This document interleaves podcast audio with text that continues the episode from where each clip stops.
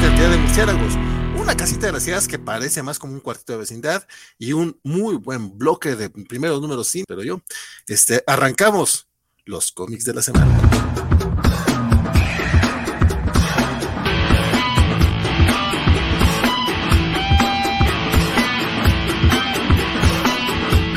de viernes todos los que nos están acompañando en vivo y saludos a todos los que nos están escuchando a través de podcast. Mi nombre es Valentín García y como dije, estamos hablando, vamos arrancando los cómics de la semana desde la Perla Tapatía. Un poco malito, pero aquí con toda la actitud, mi estimadísimo, que está en mute. En mute, en mute. Eh, Bernardo Ortega, amigos, ¿cómo están? Buenas noches. Qué alegría estar con ustedes nuevamente. Valentín, ¿cómo te encuentras? Tiempo sin verte. Pues más o menos, más o menos hoy, sí, pues, un ratito, un ratito. Pero, pero mira, esta semana me aparecí como a tres programas distintos, entonces la gente acá en la covacha ya empezará a sentar. ha estado bien, siempre son al, menos 50 views que tú traes, que son, imagino, tú mismo dándole no, No, no, no, no, no, reveles el secreto, muchachos. No reveles los secretos. Porque quien, quien aparte, quien también nos trae como 50 views, un poco más, el 50% de los cómics de la semana, mi estimación amigo, mi compañero de mil batallas, no traten, de hacer, no traten de hacerme sentir bien nada más porque en la covacharla soy el 0%. Francisco Espinosa para servirles a todos ustedes. Gracias Valentín, gracias Bernardo. Muy buenas noches, aquí estamos ya para empezar el cotorreo de los cómics de la semana. Sí es, y arrancamos primero saludando a la gente que se encuentra acá en vivo, como el buen Luchamex, que dice este, que hoy se queda en la primera tanda y se mueve al final de temporada de la Casa Búho que es una buena, buena serie, por cierto. Muy, buena, muy buena ah, elección, mi estimado Luchamex. A Arturo Guti saludamos también y a Mr. Max, que ya se presente por acá, dice que está cansado, así que no sabe hasta dónde llegará esta noche, compadre. No eres el único. Creo que, creo que es el tema de la, de la, de la noche, fíjate.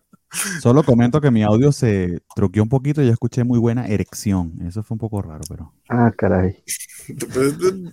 También podría ser, no, no los voy a juzgar. Al menos, al menos no estás como Está muy buena la serie, creo.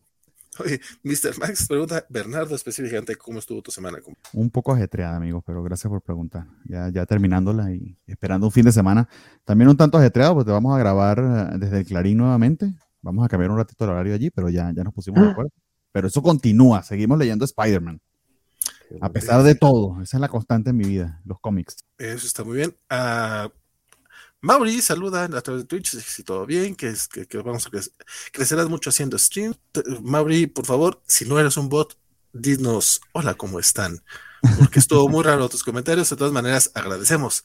Seas un bot, que te, que te acerques por acá. Y también se lo vamos a ver Mario Rodríguez. Este, y hoy tenemos pocos, pocos mensajitos, lo cual está bien, porque sí tenemos como un muy buen bonche de comiquitos de eh, Batman, digo de DC, un poco de esto, un poco del otro. Así que vamos arrancando. Poquitas personas, según el contador de, de, YouTube, parece ser que hoy todos andan en otras cosas, igual que nosotros. Es que fue, fue, fue, fue, al parecer fue semana difícil, fue semana difícil. Todos van a saber este Stranger Things o, Obi-Wan. O eso también podría ser, o al parecer la casa Wu, como el Chamex, que anda teniendo elecciones. También es quincena larga, fíjate. No sé, como que eso, eso hace que todo sea pesado. Sí, pues. Porque todo quincena larga y, hot sale maldita sea. Y a mí que me pagan mensual, compadre. O sea, yo no voy a meter factura hasta la, hasta el inicio de la próxima semana. Pero vieron, vieron algo ustedes del hot sale que les llamaron la atención. Al menos en cómics no vi nada que me convenciera. Igual no tenía dinero, no iba a gastar nada en eso, pero nada que me convenciera. Estaba buscando la tentación yo y no la conseguí. Había, una de 25% si comprabas dos y otro de 30% si comprabas tres. Y la ventaja del de 30% es que podías comprar cómics y películas y. Ah, te dejaban. Así. Combinar. Exacto, entonces. Sí, pero sí era como para limitado, pero tenían cosas chidas, la neta. Sí, de Estados Unidos. De hecho, es, como al adicto que le pidas que haga matemáticas. O sea, el dealer te tiene que dar barata, barata la droga y ya, el directo. O sea, poniendo más matemáticas. Compra cuatro de este, no, ya me fui.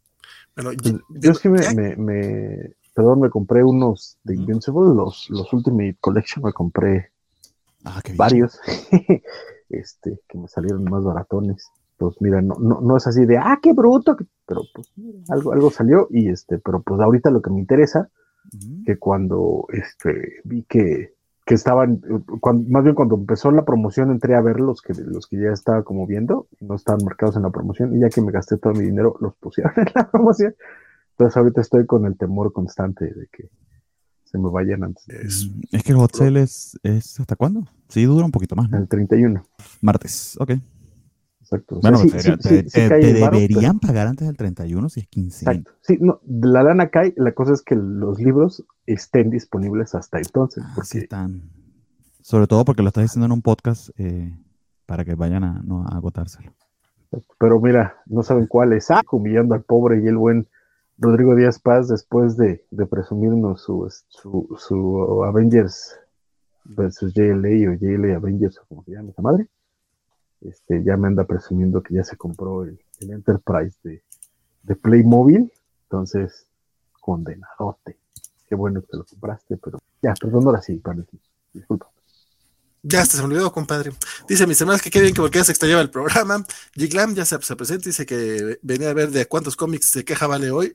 Hoy me va a tocar quejarme, creo, de, un poquito más, compadre, que de costumbre.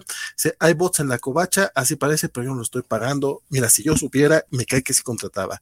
Dice, solo primera hora a ver Batman, dice Luchamex. Sí, hay, de hecho es puro Batman casi. Mr. Max dice que le tocó esta hora y media eh, encerrado en el metro, en la línea 9. Que chinga, uy, lo en la 9 che calorón, todo sudado, ¿no? Sí está feo. Aquí, aquí anda saludando también Rodrigo Díaz, que pero lo que decían. Este, eh, les decía que eh, también Mario Rodríguez hizo presente, como no. Hace ratito ya estaba acá saludando el buen Javier Saurio. De hecho, unos descuentillos buenos en bueno, algunas Marvel Legends, no mucha. Javier Saurio dice que los cobachos aquí pasando solar dejar el like y nos verá durante el fin de semana. Lo que decíamos, la mofeta también ya se hace presente. Saludamos por acá. Este, y este dice Alejandro Gara que si Bernie se dejara la barba, teníamos a todos los locutores con lentes y con barba. Pero es que Alejandro, te perdiste el, la covacharla de esta tarde porque justamente hoy Bernardo nos dijo por qué no usa barba. Sí, amigo, una barba bien mantenida es más complicado que rasurarse todos los días. Lo cual básicamente dijo, ustedes no se mantienen la barba par, par de baquetones. Pues yo, aquí, se las veo mantenidas, no sé, será esta cosa yo, pero yo, sí las veo eh, bien cortadas, en líneas generales. Eh, yo me rehuso a llamarle esto barba, carnal. Esto, esto es... Bueno, amigo. Que me da mucha flojera pasarme el rastrillo por seis meses. Literal, seis meses. Es todo lo que hay. Entonces me rehuso a. Además, mire, aquí no hay, acá no hay. Sucede a veces, pero mira, dar gatazo. Este, les decía que aprovechando que ya comentaron la parte del hot sale, este, consejos, porque ya vi que hay gente, como mi querido Juan, Juan Pablo Portilla, que no sabe de estos chismes, aparte de las promociones que mencionó eh, Francisco en, en Amazon, si realizan su pago a través de Oxxo, pagando en efectivo, este, les descuentan 200 pesos, lo cual sale un muy buen deal. Por ejemplo, yo me compré los primeros tres tomos de White the Last Man, este, por cierto, este, y me salieron 600 pesos los tres primeros, que son este, 30 números, es la mitad del, del, del run. Y esos estaban con el 25% más 200 pesos. Este, y además, si tienen que decir un código en el Oxxo, ¿no? Algo así. Mm, en, a la hora te dan un código de. Pero si es con el código HOT 2022 y ya te llega el código para que tú pagues lo. Y este, además, si ustedes tienen tarjeta invitado especial o tarjeta Payback, si hacen la compra desde el, o sea, abren su aplicación de Payback, ahí les da la liga para entrar a Amazon. Si compran desde ahí, les cargan puntos a su cuenta Payback. No, esa parte no la sabía. Y había, había promociones también de que te, te devolvían, creo que, bueno, que valga el gol aquí, Banorte era el que daba más eh, return. O sea, si comprabas con meses sin intereses y después de un monto en electrónicos te devolvían un porcentaje. Pero tenés que Así decía. Pero sí, pero por ejemplo, si te ibas a comprar un teléfono o algo así, de verdad que sí, sí está ah, buena la oferta. Sí, sí te iban a Mex, vale la pena. compraba... Los PlayStation te salían, el PlayStation 5 creo que eh, con con eh, Banorte creo que eran casi 11 mil pesos, menos de 11 mil pesos. Y está, me parece un buen precio. Y te lo entregaban al día siguiente. En ese caso sí. Con Banorte lo que daban era 10% de descuento arriba de 2 mil pesos. Con Banamex, perdón. Ah, ah ok. Es que depende del banco. O sea, yo que tengo Bancomer no daba tanto como Banorte, que es el que recuerdo que daba más. Pero igual, son meses de intereses y ese descuento. Entonces, pues si te vas a comprar una compra así grande, sí creo que sí. Algo por encima de los 5 mil creo que era como 20-25% lo que te hacían de, Digo, no te regresan en el momento, sino que después te, hacen regreso. sí, es un, una cosa. Pero bueno, este, este perdón, y el lunes les pasé a ustedes el, dato en Busca Libre. Eh, los cómics importados de Europa. Ese estaba bueno, pero no, me quise tentar. Tiene 45% de descuento. Entonces, por ejemplo, el, el, el contrapaso anda como en 600 y cachito. Eh, también me acabo de leer el Carta Blanca de, de Jordi Lafebre. Chulada, está como en 600. Este, probablemente también Black le salga bien barato. Hay varios que están chidos con 45%. Ahí, ahí, ahí, sí vale la pena porque cuando tienen el 40, en realidad te termina saliendo más o menos en, en precio de portada, pero con este envío gratis. Desde con 45 sí te sale un poquito más, más bajito que el precio de portada, entonces deberían aprovecharlo ahorita para pedir cómics de, de, España. Por lo menos los de Norma Editorial, que fueron los que se principalmente, sí tienen muy buen descuento. Y detalle de Busca Libre, que las veces que he comprado con ellos, no, no lo he comentado, pero siempre me, me llama la atención, empaca muy bien los libros. Llegan muy bien cuidados. Eh, ah, o sea, en comparación con... Claro, eh, debe ser una operación mucho más pequeña, pero en comparación con Amazon, que a veces, o sea, tú pides un compendium, por ejemplo, esto que estaba comprando de Fables, y, eh, o sea, tienes que esperar que van a llegar madreados. Total. como un este, lo, que, lo, que sí tardan un chingo. Entonces ahí sí mentalícense. Tardan más de un mes en llegarte los libros, pero este, worth it. Y, este, y cuando no están, que ese es el, luego el problema, cuando no los encuentran, se tardan más de un mes en decirte que no están, pero te dicen que no están y te regresan tu lana sin ningún problema. Pero si no eres muy paciente, sí puede ser un poquito, un poquito feo. Pero, mira, eh, perdón, es que sí, el hot sale creo que es importante para la banda, que compren sus Así fue como conseguí yo mi, mi Immortal Hulk 1 con busca libre, entonces sí, sí valió la pena, la verdad. Este, pues con eso arrancamos. Digo, ya hay, hay otros hot sales, pero pues voy y vengo. Este, pero vamos arrancando el bloque de DC.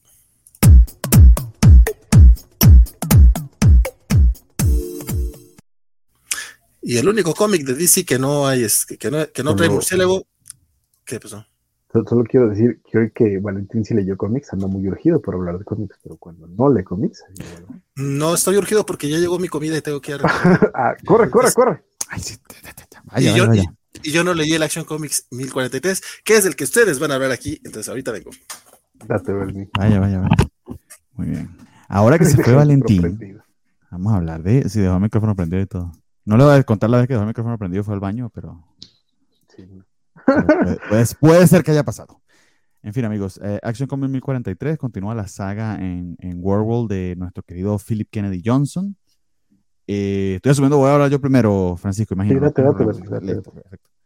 Eh, y quizás lo que me llamó la atención de este número, creo que la, historia, la historia continúa genial. Me encanta ver a, a Superman disfrazado acá de, de gladiador. Me parece que el diseño está hiper genial. Quiero una figura de eso y sigue siendo tan épico, tan eh, genial, tan gigantesco como, como siempre lo ha sido. Se siente un cómic grandilocuente, pero, pero le queda esa grandilocuencia, le da mucha más gravitas y mucha más eh, impacto a la historia que nos está contando.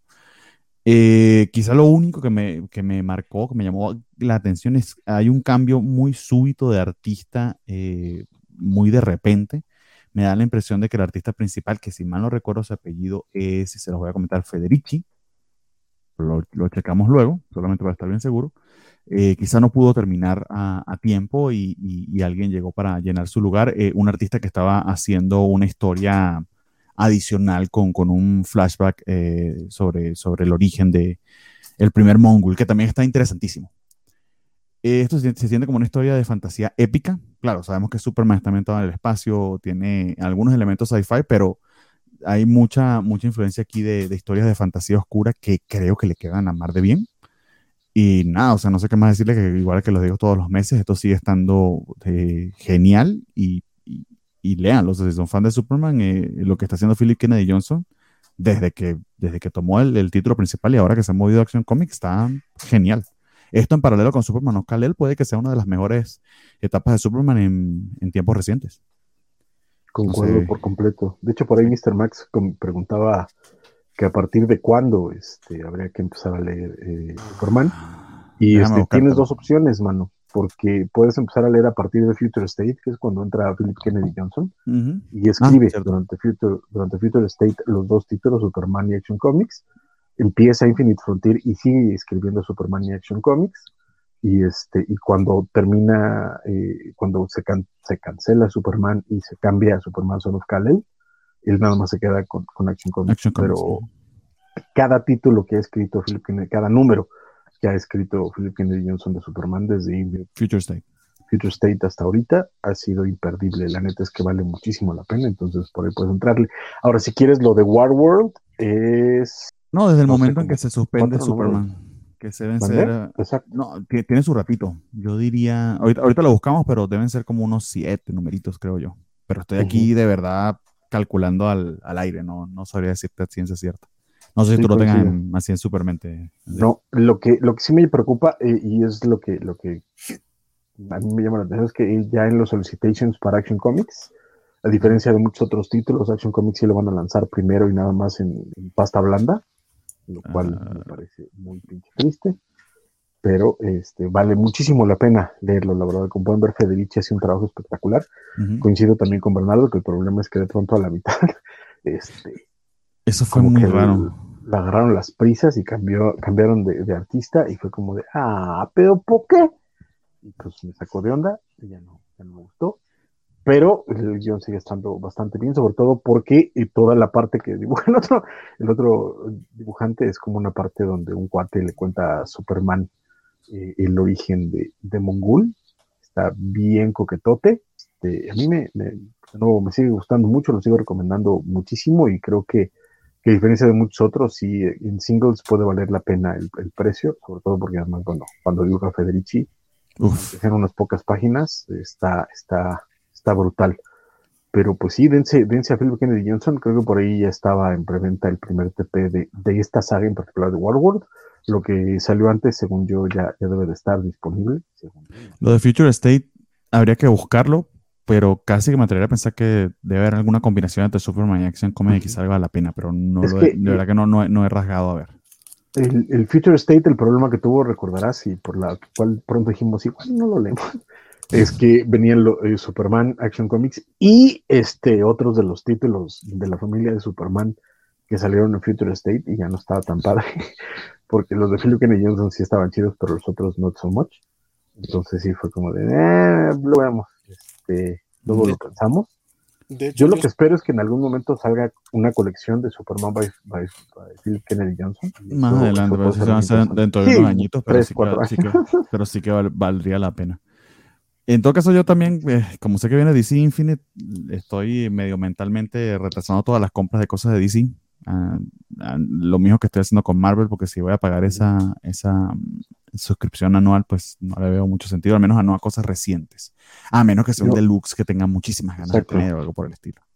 Yo ahorita mi, política es no compro TPs, este, compro pastas duras, este, oversized, o en el caso de, Marvel, los Epic Collection que me parecen una gran forma de entonces, pero fuera de eso no, le estoy metiendo lana a los por ejemplo no me he comprado el Strange Adventures porque tiene que ser un maldito deluxe.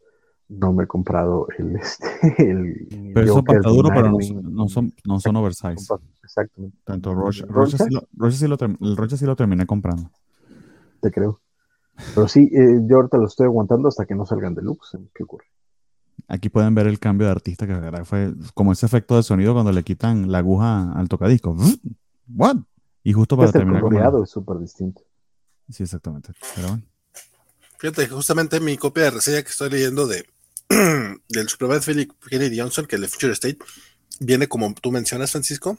O sea, que viene así, eh, viene algo de Son of Kalel, vienen cosas así que la verdad no me llama mucho. Pues no, o sea, me la estoy saltando porque es copia de reseña, pero para físico, pues no lo compraría para nada. Y qué bonito está el de las muchas muertes de las muchas muertes de Superman, las muchas vidas de Clark Kent. Esos dos numeritos están bien chingones. Son preciosos, sí. Porque apenas estoy empezando el, el, Superman de Philip Kennedy Johnson. Es que sí, les juro, desde que, desde que desde que llegó él al título, que insisto, es Future State, del cual nos quejamos amargamente cuando empezó, este, está excelente. La neta es que no, no tiene desperdicio. Y bueno, y además le habían puesto a, a, Michael Janin, creo que en, los dos números de, de Action. Y en los dos de Superman no me acuerdo quién era, pero tampoco desmerecía para nada. Los la que sí vale mucho la pena todo el run de Phil Kennedy Johnson. Yo lo que espero es que en algún momento les prenda el foco y saquen una colección de, de Superman Phil. Tendría mucho, mucho sentido. No escuché lo último que dijiste porque como le bajaste la voz, pero sí. ¿A poco bajé la voz? No me digas, ¿a poco? Creo que sí, o, se, me fue el audio. Dice Cristian Baja que, que, está viendo My Little Pony en la lista, que si vamos a hablar, que dice que es el cómic de la semana, este no llegó en, eh, a mi bandeja de copias de reseña. Entonces, yo sí quería leerlo, de hecho cuando lo vi fue así como que, ah, viene un nuevo cómic de My Little Pony. Y no llegué, lo siento, compadre. Buena, buena, mm, bueno el comentario, porque sé que hacer la aclaración que tenemos tiempo que no lo hacemos.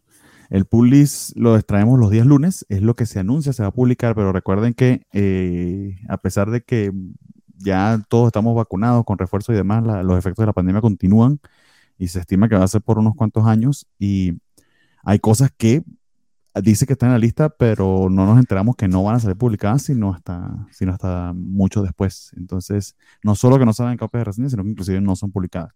Ejemplo, Legion, Legion of X, que vamos a tener número uno, eso debería haber salido hace dos meses. Y hasta ahorita. Y entre la crisis del papel y las de los shippings y todo eso es una bocota. Y súmale que de pronto, donde nosotros tenemos acceso a las copias de reseña, hay cómics que no les interesa tener ahí.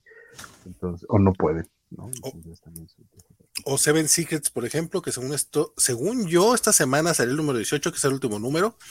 Este, yo bien chingón, hice mi catch up y la fregada y pues no salió. Entonces, espero salga la próxima semana, pero ya estoy. Quizá lo habían anunciado en un principio. También hacen eso. O sea, si, si ves los pull lists de las próximas semanas, lo ves a la semana siguiente, lo cambian porque están moviendo la fecha. Y haciendo un, un, justo, un justo lugar aquí, cuando Bernardo dice hacemos el pull list, el pull list de lunes, en realidad el plural es un poco exageración, porque él hace el polis de la semana. lo pongo en una lista, pero todos lo esa, Él es el que se avienta esa chamba y se le agradece un Que tengamos una idea. Este, no, de hecho, ese particularmente de Seven Secrets, yo vi que lo estuvo anunciando mucho Tom Taylor, o sea, como que ya salía, ya salía, a lo mejor se retrasó tantito, no, no a tardar. Desde la semana pasada, ¿no? Mucho en salir. Este, pues la semana pasada lo estuve anunciando que salía esta. Y pues, y también aparte el último número de Seven Secrets, pero pues este, pues no salió. Entonces, en esas estamos. Pero bueno, arrancamos el eterno batibloque de DC. Este, y arrancamos justamente con Batman La Fortaleza, la enésima miniserie de Batman, siendo Batman solo, Caballero Oscuro, no sé, la verdad es que a mí me dio hasta hueva desde la portada, lo, la sinopsis, eh, lo abrí nada más para dejarlo. Yo no sé, yo no sé por qué ustedes sí entraron, pero qué bueno que entraron, qué bueno, porque podremos platicarlo, o más bien que podrán platicarlo, don Bernardo Cuenber. Y encima de todo estuvo medio bueno, ¿viste? nah. Ah, es Batman, no le voy a mentir, o sea, sí, sí, ya da huevita. Pero eh, también hay que, hay que, bueno, al menos yo creo que tengo que reconocerlo porque entre esto y vamos a hablar más luego de Detective Comics, creo que Aún, aún creo que hay cosas interesantes por decir sobre Batman. Eh, y además con Batman diferente al que, quizá nos, nos, nos, ha estado vendiendo en la sopa, sobre todo eh, el, el, el, Batman de Snyder, por, por, por, darle un ejemplo de que esto es supremamente oscuro y, y, mata, etc. También es refrescante ver otras facetas. Aquí en particular, la premisa se me parece mucho a la historia que yo creo que terminó hace poco, que era en medio de un blackout de Ciudad Gótica. Entonces algo similar está pasando aquí, o sea, se fue la luz eh, y empieza la gente a predar. Y a estos tres bandiditos se les parece buena idea ir a asaltar la, la mansión de, de, Bruno Díaz. Eh, y por supuesto se consiguen con, tanto con Bruce Wayne como con, con Alfred. Eh, y me gustó mucho la, cómo retrata el autor acá la, la relación entre Alfred y, y Bruce, porque ciertamente sabemos también que es una relación filiopaterna, Ah, bonita, pero también que hay cierto grado de respeto y también mucho eh, sarcasmo y humor entre ellos que si, es bien escrito puede, puede llegar a ser muy, muy entretenido. Creo que lo hacen bastante bien.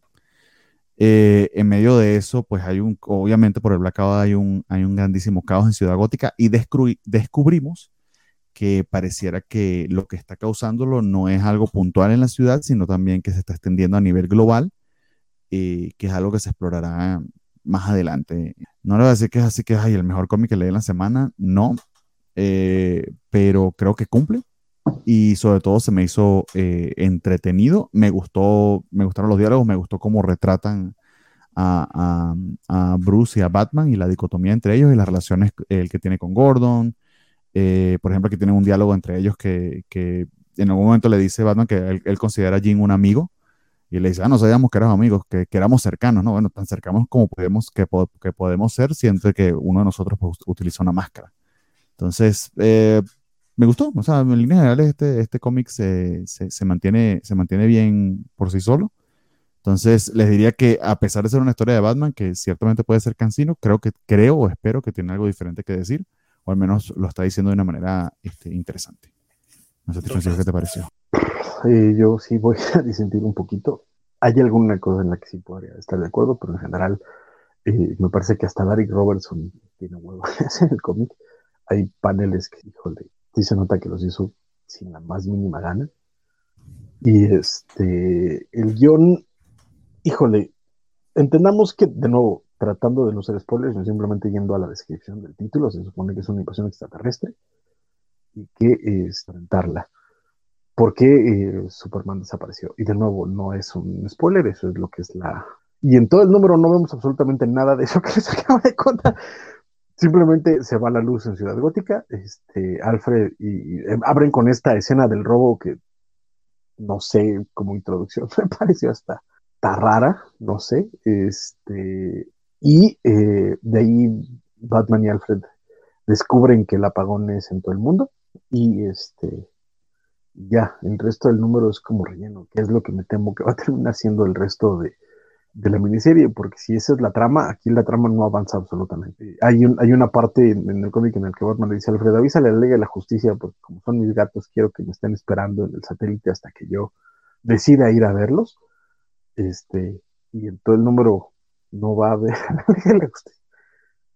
Está, está raro. De ahí fuera, en los diálogos me pareció un poquito, este, por partes, como tratando de ser muy chistositos en otras partes sí funcionan, la verdad lo admito, pero en otras, o sea, sí entendí que estás tratando de ser jocoso con Batman, pero no sé, no, no, me, no me sorprendió ni me agradó del todo.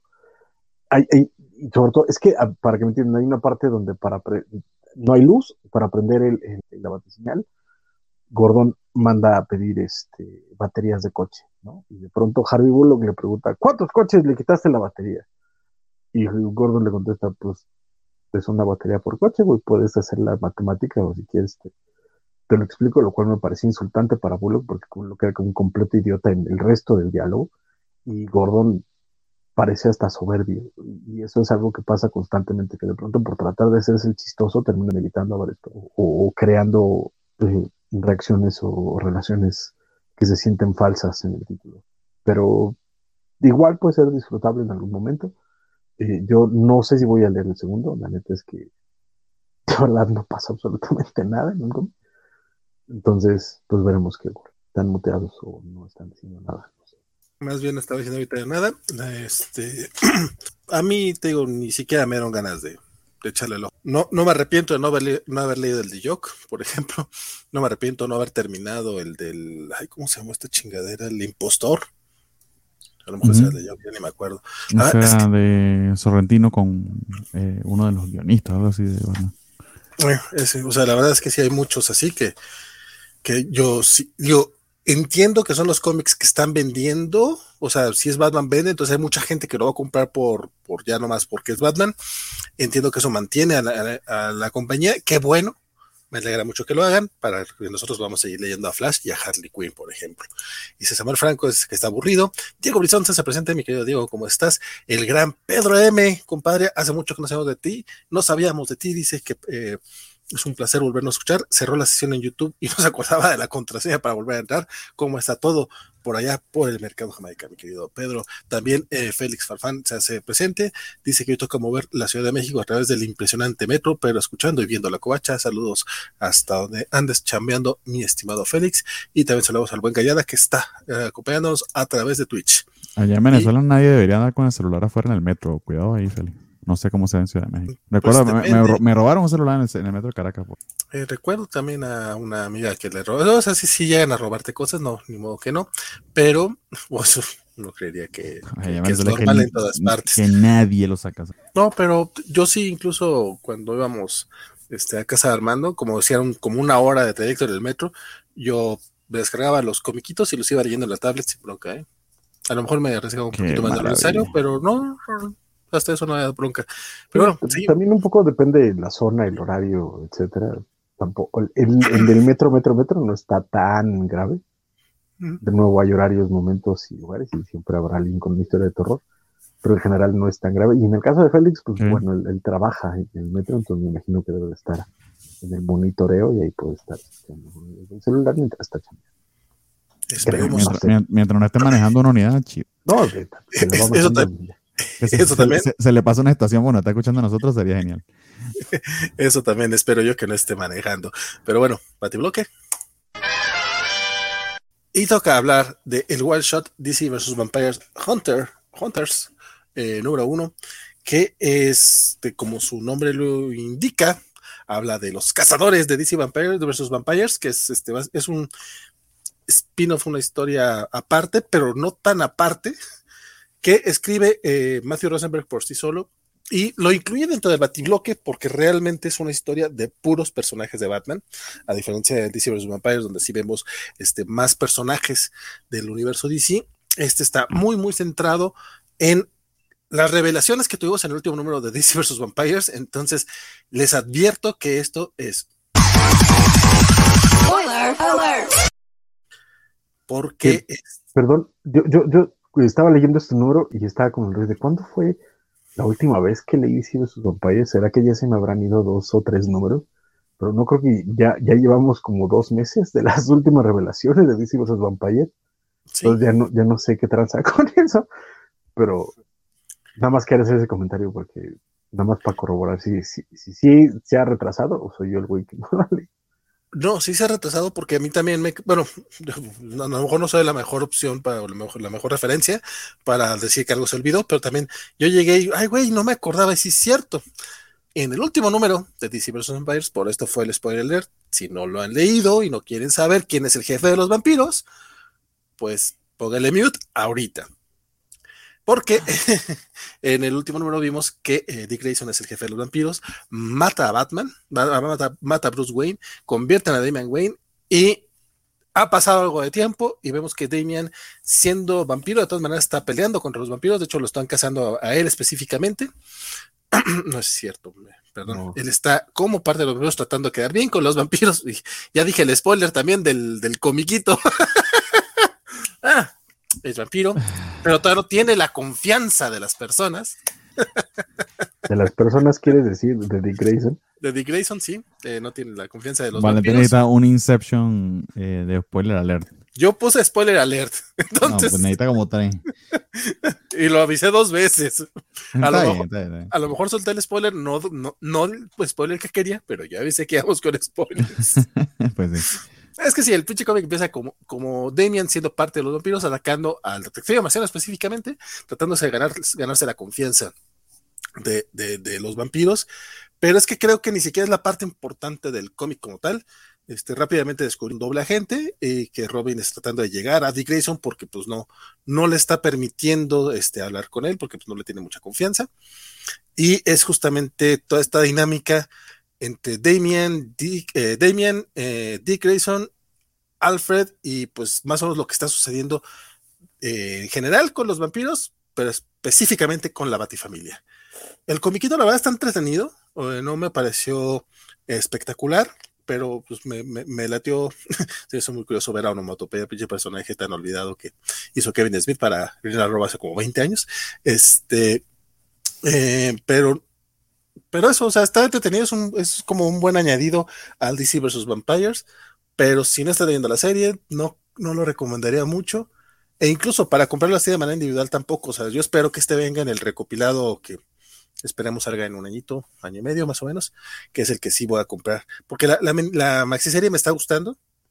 Y me parece que es muy importante este tallín, o sea, entiendo, entiendo, entiendo que sea un tallín, o sea, entiendo que sí como se centra tanto en algo muy específico de la historia como para no, pero sí me parece que es importante. De hecho, justamente ahorita estamos viendo uno de los spoilers más grandes que, que no había dicho yo, pero ahí anda, ahí anda. Este, Francisco, ¿a ti qué te parece? Bueno, eh, a grandes rasgos eh, me gustó, pero no recomiendo para comprarlo de manera individual. Espérense a que venga en el recopilatorio.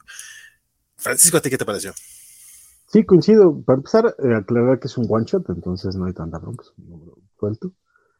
Este, me parece entretenido, creo que, que, a diferencia de lo que mencionaba yo del anterior de Batman, en este caso se ve que Rosenberg tiene mucho más colmillo y los diálogos se sienten más fluidos.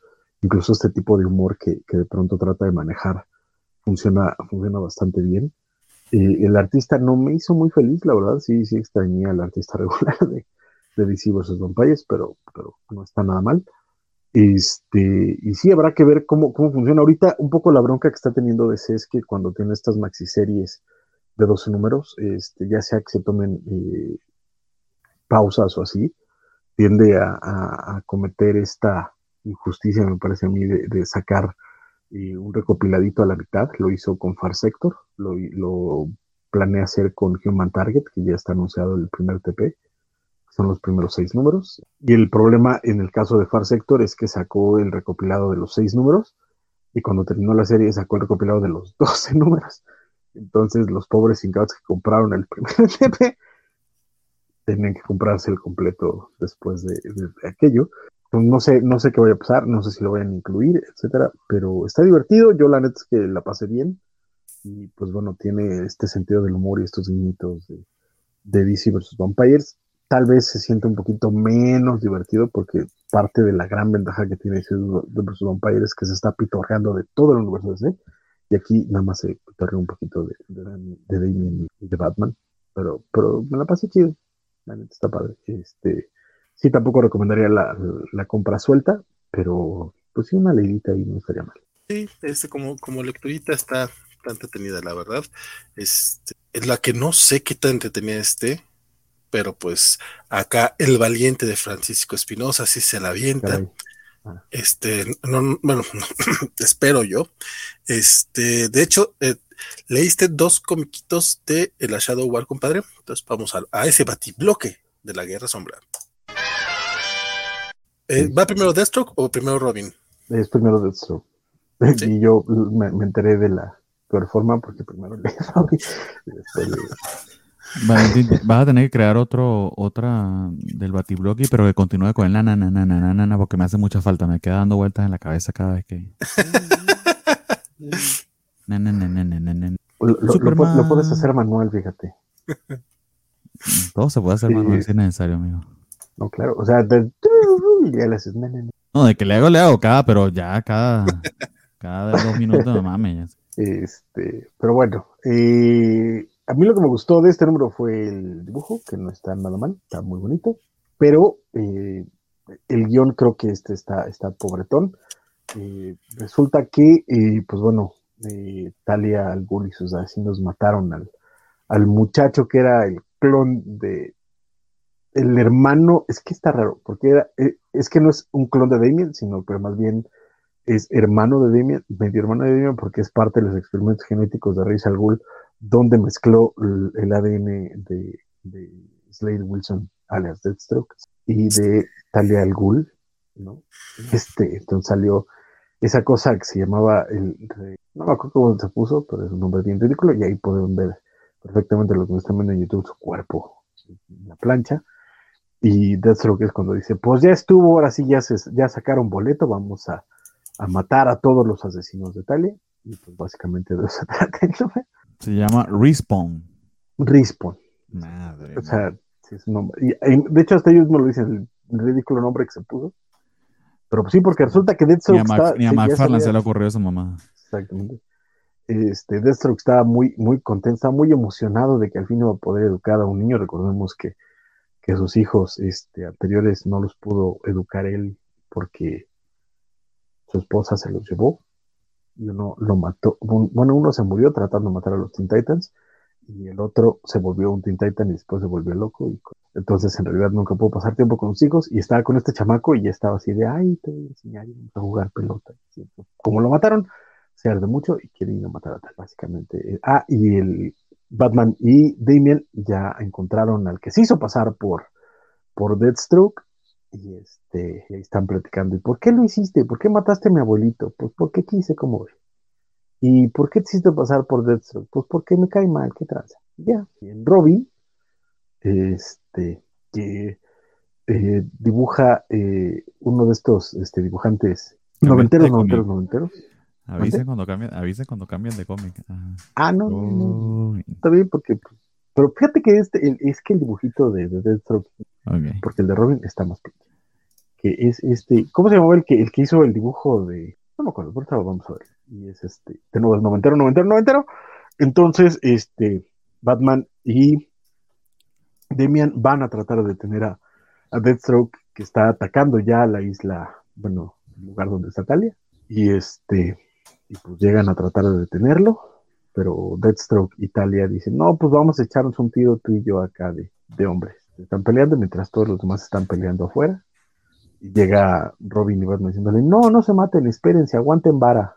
Y Deathstroke dice, no, porque mató al muchacho que yo quería educar. Y Talia dice, pues no, porque ya este güey me cayó gordo. Pero él no mató a Rey, me vale madre, yo ya lo quiero matar. Y se van a echar ese tiro. Y al final, yo sé que es un spoiler, pero me vale. Descubrimos que es que es un spoiler bien imbécil, la neta. Este, que el que se hizo pasar por Deathstroke y mató a Rey Ghul es Chan Chan. Batman. Geoforce. ¿Ah? Geoforce, que ustedes recordarán, era parte de los Outsiders de Batman hace un montón de tiempo, hermano de Terra, príncipe de, Markovia, pues, precisamente por eso, como Deathstroke mató a Tara, su hermanita, Rage algo habrá hecho con Markovia, está muy enojado y por eso. Entonces, ¿por qué alguien que tiene los poderes para controlar la Tierra se disfrazaría de Deathstroke y andaría por la vida disfrazado de Deathstroke para matar a, a, a Rage Ah, no, no pues sí está bien imbécil.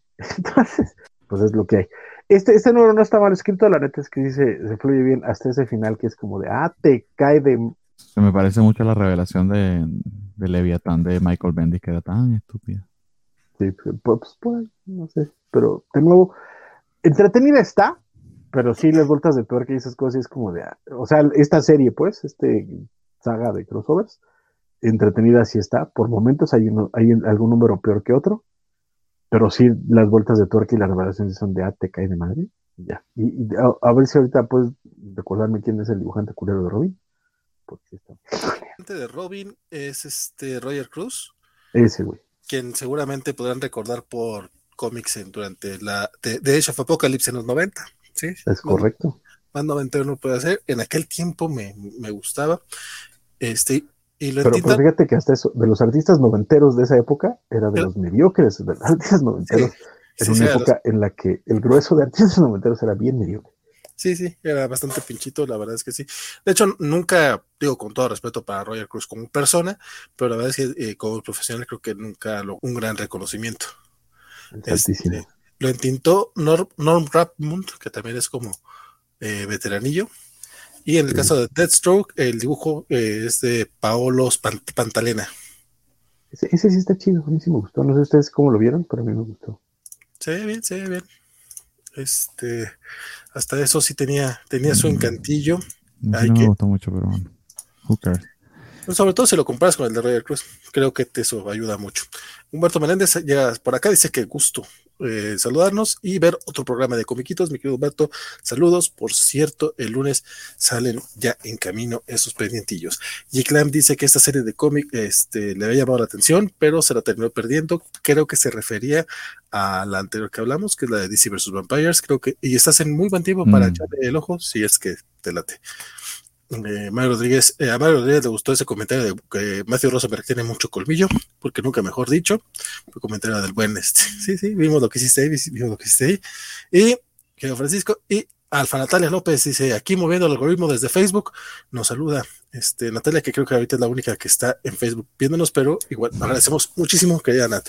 Eliseo Gade también ya se hizo presente, saludándonos. Qué triste, qué triste que uno con sueño y poca gente viendo. A todos y cada uno que están con son menos que de costumbre, pero siguen siendo un número alto en comparación con otros streams la covacha. Yo los quiero, yo los quiero. Y habla, hablando de, aquí va otro artículo que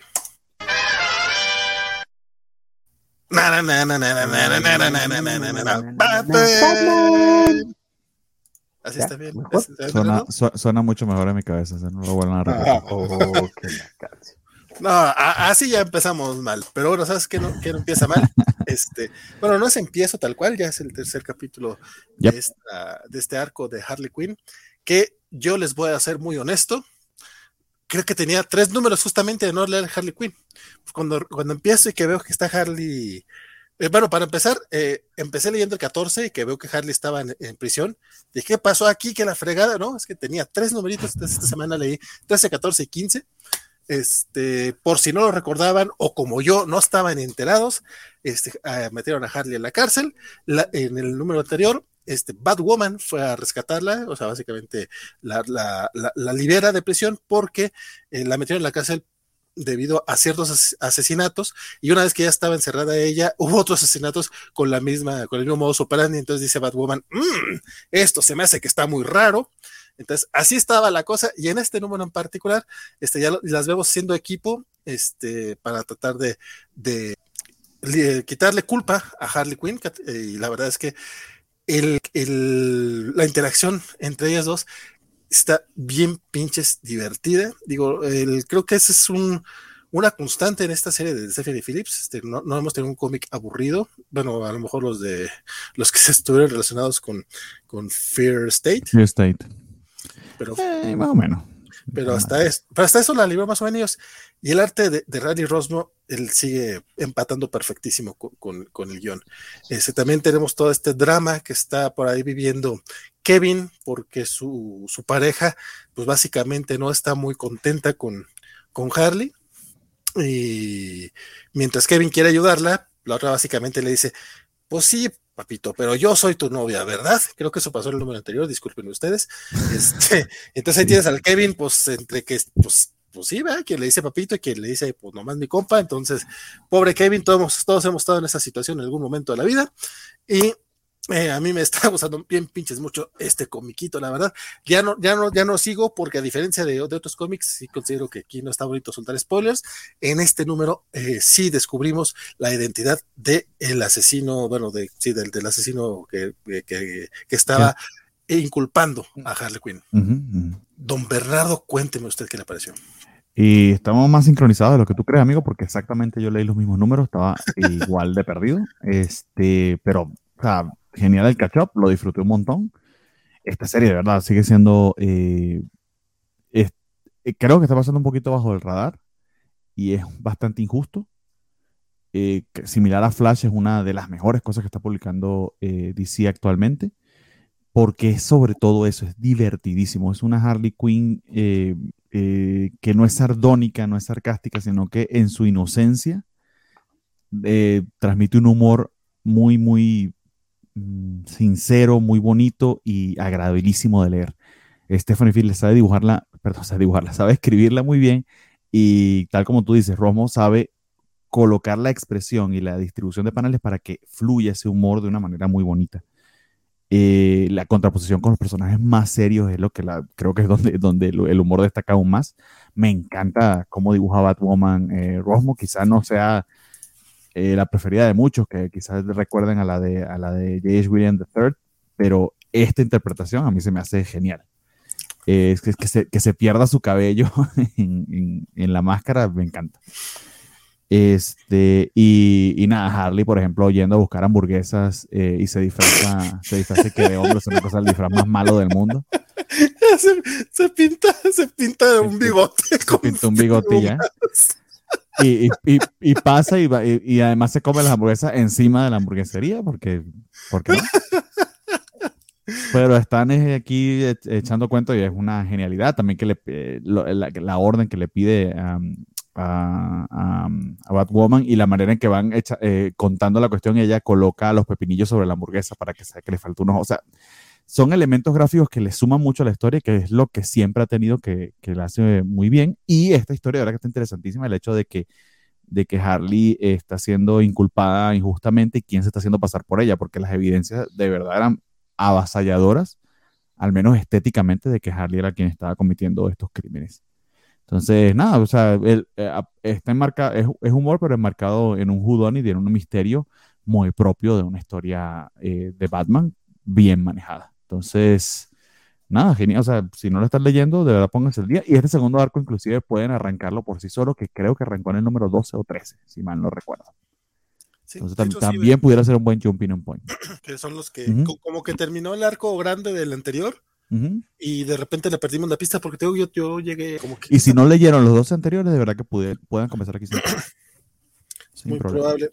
Este, nada más mención a lo que tú estás diciendo, compadre. Me encanta la manera en la que este Rey Rosmo primero nos pone este panel de ellas en una azotea y resulta que están en un primer piso. O sea, que es que, que eso, que así está bien. exacto.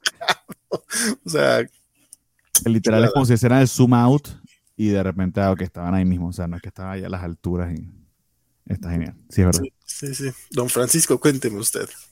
No, espectacular. Creo que no ha habido este, un momento malo. tuvo su, su, ahí sus, sus, baches en Fear State, pero en general ha estado excelente y sobre todo, bueno, cuando tenemos las páginas de Rosemont son todavía bastante mejores. No han desmerecido, pero creo que Rosemont definitivamente eleva la calidad del cómic. Y, me llamó la atención cómo lo, plantea eh, Bernardo, porque yo estaba tratando de entender por qué es que estaba jalando aquí, por qué me estaba gustando este cómic cuando en realidad yo no soy fan de la Harley Quinn del universo DC. Y creo que lo, lo, puso muy bien, porque creo que la mayor parte de la banda que ha escrito a, a Harley dentro del universo DC eh, trataron de adaptar al Joker, pero con mujeres, ¿sabes? Como que la hacían muy agresiva, muy, este, eh, muy psicótica, eh, etcétera. Cuando el personaje original, escrito por Paul Dini y co-creado con, con Bruce es más bien eso, una, una chava que hace todas estas cosas eh, eh, salvajes y, por amor, pero por amor, pero desde, desde la inocencia. O sea, creo que la, manipulación del Joker funciona a través de que Harley ve todo muy como, como niña pequeña, Y eso es algo que Stephanie Phillips logra, logra ponerle claramente a, a, Harley ahora en, esta, en este viaje de, de redención de su parte, tratando de hacer las cosas. Y, y sí, pero sigue siendo esta chica es divertida, inocente, niña juguetona, que, que le queda súper bien y que a mí me parece que muy pocos escritores han podido alcanzar y entender de, Harley Quinn. Pero dicho eso, con todas las, las, virtudes que tiene Stephanie Phillips, en este título en particular, Rosmo es el que se lleva todas las palmas porque la narrativa, la experimentación visual, la forma en la que te, te, te lleva las cosas, de verdad es que cada número, ya los primeros números me hacía babear, ahorita cada número me sorprende.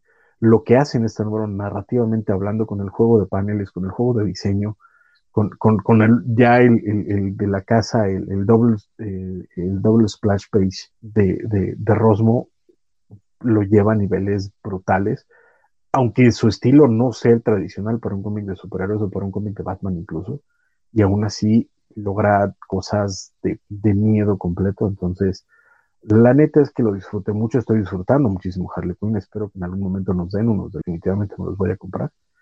Eh, sin miedo, espectacular Harley Quinn, lleguenle, cómprenla, lleguenle a los, a los, porque este, esta sí está saliendo en hardcore, los odio un poquito. Pero no son Pero, dénsela, dénsela, dénsela. Sí, no, yo me voy a esperar los deluxe, que, que espero salgan. Ojalá que sí. De hecho, o sea, ya pudieran con esto, ya, bueno, claro, es una segunda historia, pero ya tiene 15 números. Que en otra parte ahora que de verdad que lo mencionas y, ciertamente creo que vale la pena decirlo, junto con Bruno Redondo, eh, eh, Rosmo es uno de los más innovadores, de los más interesantes que hay en DC actualmente y me parece un poco injusto que no haya sido considerado en, los Eisner de este año. Correcto. Y perdón, Pasarín. Ah, Pasarín tiene, tiene, tiene esta onda de, de parecer un arte muy clásico, pero cuando enloquece, enloquece y enloquece bien. ¿eh? La, narrativa de Pasarina a mí me parece eh, bastante on point, eh, parece que logra cosas muy interesantes. Y creo que tiene, tenemos a, tres, cuatro artistas en, este cómic. Ahorita mencionábamos a Federici de, Action. Este, o sea, hay, hay, artistas haciendo cosas muy buenas. El, dibujante de Aquaman es muy bueno también. Eh, en la miniserie esta de, de Green Arrow y Aquaman. Ahorita DC de verdad tiene artistas muy buenos. Y en el caso de Rosmo, además, cuando ya le, agarran el, placer a analizar la narrativa página por página, panel por panel, el trabajo de Rosmo es de miedo. Sí, sí es. Estoy muy, nos dice el buen Ramírez que eh, esta semana no leyó muchos cómics porque tiene mucho eh, trabajo nuevo y apenas se está adaptando a sus horarios. Parece que estamos en las mismas, compadre. Bueno, están, bueno, yo no, pero los de acá creo que sí. Créeme que te entiendo, amigo. Totalmente, pero totalmente. Sí, pero igual viene a echar el chisme con todos ustedes como cada viernes. Igual, acá los dos. Luis Javier, a través de Facebook, él hace compañía también a nuestra querida Nat y dice hello there. Kiki Moniki también ya se hizo presente, dice que eh, no leyó eh, nada, pero igual viene a escucharnos mientras trabaja y un, choque de puños, porque dice que le va a entrar al chisme, compadre. Choque de puños, comunión. Vamos a hacer como PewDiePie. Querido Kiki Moniki. Y dice al Natalia que, que cuando dice este Bernardo, que ahorita nos están viendo este, más gente, no como en, no como en otros, en comparación a otros programas de la covacha, dice Alfa, en comparación a la covacha anime, pero no lloré, fíjate, no lloré. Usualmente, en, este momento nos viendo, en este momento nos están viendo 21 personas. Si quieren saber esos detalles, en la covacha anime usualmente son entre 17 y 18. tampoco estamos tan, tan mal. no sé. En, en, en creo que no llegamos ni a 4. Pero, pero, se va, pero, pero es, es que luego los vemos en repetición. Estamos hablando de quienes nos ven en vivo, las repeticiones. y, y, y, por cierto, darle aquí un saludo a quienes nos escuchan por podcast, porque también, cuando cuento las reproducciones, si son ustedes mismos, pues muchas gracias. Pero yo quiero creer que hay gente que nos escuche exclusivamente en podcast, particularmente el programa que es tan largo. Es, este, me da la impresión de que se presta muy bien para el podcast. Eh, trato yo de que, de que tenga sus timestamps para leerlo, pero para escucharlo, pero, pero cuando veo las reproducciones, pues sí me gustaría pensar que son diferentes que los que nos ven en repetidos en YouTube y los que nos ven en vivo. Perdón, Francisco. Fíjate que, que, también eh, eh, sí quiero hacer como esta, esta misión para la, la, gente que nos escucha en podcast, a la cual también, por supuesto, se les agradece muchísimo. Muchos de ustedes tal vez ni siquiera nos comenten o, tengamos sus nombres tan claros como como Mr. Max, este, Humberto, Rambler, eh, Pedro, eh, Félix y todos los que siempre están con nosotros y que también se -huh. mucho. Pero la gente de podcast les reconozco porque además nosotros, eh, como lo estamos transmitiendo en vivo a través de YouTube, de pronto sé que nos vamos mucho a lo que estamos viendo, ¿no? Y, eso de pronto me imagino que en podcast va a ser un poquito pesado, pero sé que, que hay gente que nos escucha, no me gustaría usar la palabra fielmente, pero sí con, constancia en, podcast y eso la neta es que se les agradece muchísimo y muchas gracias por su tiempo, muchas gracias por llevarnos en su teléfono, en sus eh, reproductores de podcast, en sus computadoras, escucharnos cuando trabajan, cuando lavan trastes, cuando... Y que, y que tengan muchos trastes sucios y que lo podamos acompañar. Exactamente. De verdad que muchas, muchas gracias. Muchas, muchas gracias. Y pendiente porque ese plato que acabas de lavar no te quedó bien lavado. Vuelve a pasar Échale, échale ganas, ganas. Ahí bárrele, este, se, te, pasó algo. Yo así es como luego escucho, por ejemplo, eh, justamente los Kobayashi Maru o las noticias gamer, que la verdad es que apenas este, se, están armando, no es nada todavía confirmado que vaya a ser semanal, pero yo he disfrutado de los buen guaco y compañía. la, que, es la forma sutil de, de, Valentín decir que ya me va a correr de las noticias. Aprecio, aprecio. No, no, no, no, no, no. Son las noticias gamer. Aparte, sabes de nosotros, compadre. Dice Kiko Monique que eh, tampoco ha visto la de Obi, pero mejor lo ve entre mañana. Sí, te recomiendo eh, verla con calmita y disfrutarlo. Dice Luis Javier que ella trató de verlos, eh, que él trata de verlos en vivo hasta donde alcance y ya lo que no alcanza, pues ya lo, en podcast haciendo el que hacer. Muchas gracias, mi buen Luis Javier. Y, hay banda que viene, que viene nada más a decirnos hola, dejarnos un like y después nos escuchan podcast como, como el buen Adrián Coy, como, como Diego Brizón. Diego Brizón también, por ejemplo. Hay gente que hace eso y, les agradecemos muchísimo, la verdad. Sí, sí, sí. Eso, porque pues son un chingo de horas. Hay cosas que invertir su tiempo, digo yo. Dicho eso, arrancamos el último batibloque de la noche.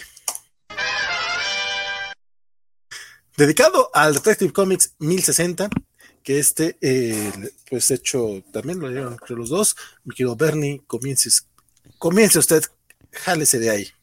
Vamos a ver si Francisco, ¿sale Francisco Contreras o Francisco Espinosa? Vamos a ver quién sale. Em, me leí los dos, 1059 y 1060, porque le había perdido la pista de esto eh, después de lo que terminó de la Arkham Tower. Y vuelve Ivan Rice que me da la impresión de que estas historias de Mariko Tamaki como que va a tener este artistas rotando y pareciera que los primeros números pues va a ser Ivan Rice el que se encargue y creo que es un trabajo de verdad espectacular. Eh, creo que lo voy a comentar en algún momento, pero Ivan Rice era, digamos, lo del Superman de, Mike, Brian Michael Bendis que muchos ni quieren recordar, pero yo sí me lo leí completito los 25 números. Hasta compré algunos números en Fantástico cuando hacía eso de ir a comprar singles recién llegado a México, emocionado de poder comprar cómics. Eh, pues sí. Eh, que, que, Ivan Rice de verdad que era, lo mejor de, esa, de ese run, eh, pero verlo con un guion tan pobre pues daba como lastimita y aquí de verdad el guion es, está muy bien escrito. me gusta que es un misterio, me gusta ver al Batman detective muy bien retratado y en diferentes facetas, o sea, utilizando su faceta como Bruce Wayne como elemento de lo que quiere investigar.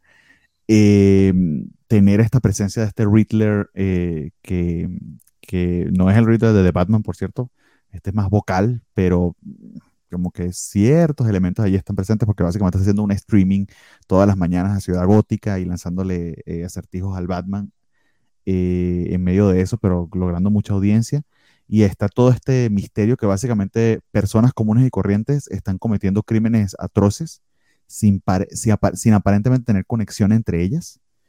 Em, y que pareciera que todo es una manipulación de Edward Nidma, pero no el misterio del por qué es lo que aquí es más importante y funciona. Lo, lo genial es que funciona. Me está, este, este inicio, de hecho, me parece más fuerte que el de Arkham, el de Arkham Tower. Eh, y estoy gratamente sorprendido por Mariko Tamaki, que en algún momento yo ya inclusive, inclusive llegué a pensar que estaba, sus capacidades eh, de escritor estaban un poquito eh, sobrevaloradas eh, me cayó la boca por completo. Es una estupidez decir eso. Eh, está demostrando de verdad eh, un calibre genial y yo estoy disfrutando mucho este Detective Comics. Siempre me gustó, desde que lo tomó me ha estado gustando. La, la serie de Arkham me gustó bastante, pero esta en particular, estos dos números me tienen enganchado. Entonces, solamente va en creciendo y eso, eso creo que está genial. Y vuelvo y repito, el arte de Ivan Rice me tiene grata, grata, gratamente encantado y enganchadito. No sé, Francisco, ¿te, te, te, parece? Coincido en algunos puntos. Hay uno en el que definitivamente no vamos a estar de acuerdo esta semana, pero eh, creo, que, creo que el inicio de Mariko Tamaki en Detective, la neta es que sí, sí tambaleó un poquito. Me imagino que era bronca también editorial porque eran todos los los cambios editoriales, etcétera. Y de nuevo, eso también lo vimos con, con el Batman de Jim Steinman. Pero eh, en cuanto empezó el Arkham Tower, creo que de verdad ya no, ya no hubo vuelta atrás. Ahora hay que decir que estos dos números que llevamos de esta, o tres, no, dos números que llevamos de esta nueva, nueva serie, de esta nueva aventura de, de Batman, este es, es, está coescrito con, con otra persona.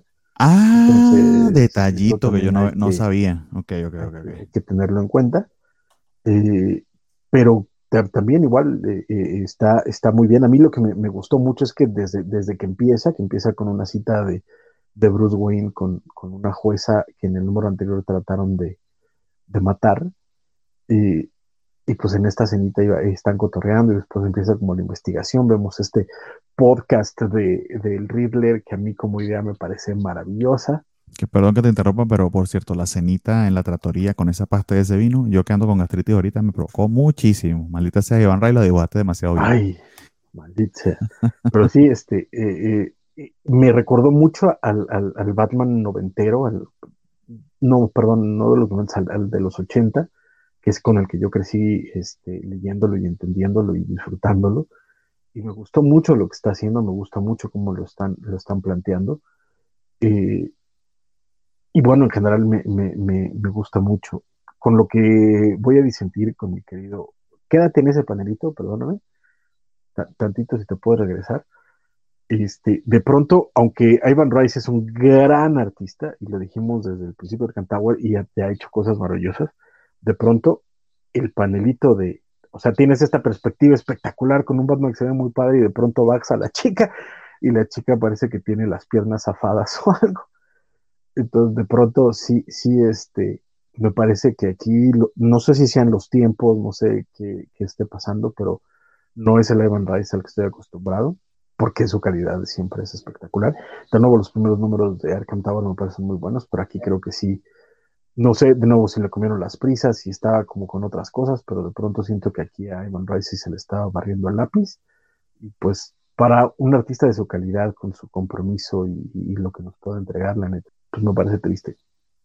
La historia de complemento, que es este Gotham Girl Interrupted, donde retomamos a este personaje creado por Tom King en sus primeros números. Me, gusta porque este sí es más una historia mucho más de misterio, más de detectives, que es esta chica que recordemos que eh, tiene superpoderes a la Superman y que se hacía llamar Gotham Girl, o sea, chica gótica, pero por ciudad gótica, no porque sea dark.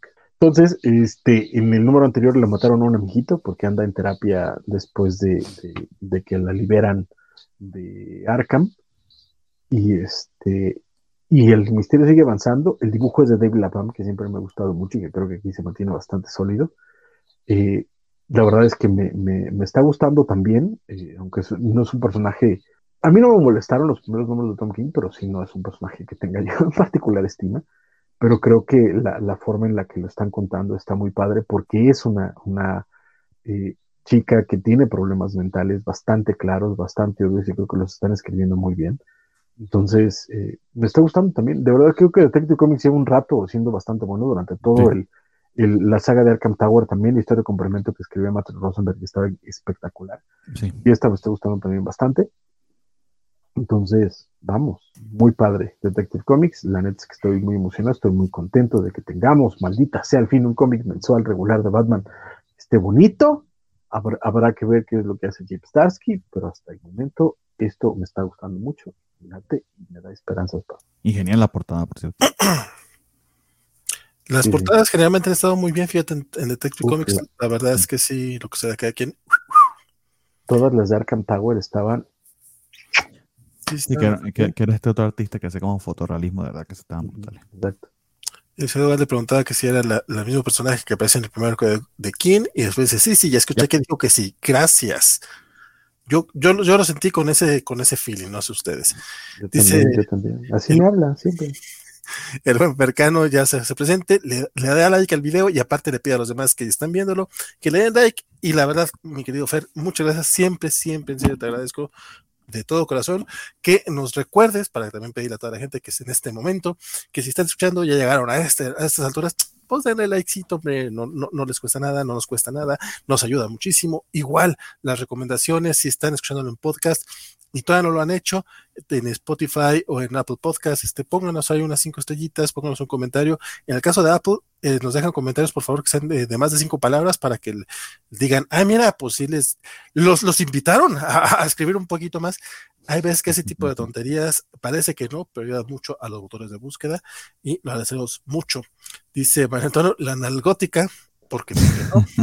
este... es que su traducción sería chica gótica, estamos de acuerdo, es ciudad gótica y es Gotham City, entonces sería chica gótica, estamos de acuerdo, o, o, o, gotichica, ¿cómo, ¿cómo lo prefieren? No sé. O la analgótica también. Dice Remesada que le encanta ver a Batman usando disfraz de Bruce Wayne para obtener información. Y sí, encantado con el diseño de este Riddler. Nunca antes había querido tanto ser pelirrojo, ¿ok? Porqueño. Y de paso, este, agradecemos a Luis Javier que dice que él trata de verlos en vivo hasta donde alcance, después ya lo ve en el podcast cuando el que hacer. Rambia dice que es única queja de escucharnos en podcast en lugar de vernos en vivo, es que muchas veces se queda con la curiosidad de ver las reacciones que tenemos cuando se pone bueno el mame. La verdad es que también hay veces que no leemos los comentarios y nada los pasamos y estamos reaccionando a los comentarios. Entonces, no digo que sea una razón para venir a vernos a los videos, pero tampoco creo que no sea parte del chiste. Recuerden, que no somos la, la anime, donde el consenso es que, es el sex appeal de la covacha. Ahí tienen otras razones para ir a verlos, además de, las reacciones. Dice el Ben Gallada, así entonces que por lo regular lo escucha, nos escucha mientras trabaja, lavando trastes, hasta ahorita no le ha tocado. ¿No te ha tocado lavar trastes o escucharnos lavar trastes? No seas así.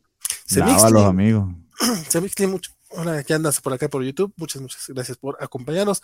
Buen Rodrigo ya dice que ya está el like. Mi querido Rodrigo, muchas, muchas gracias, compadre. Y Giglam propone la gótica culona.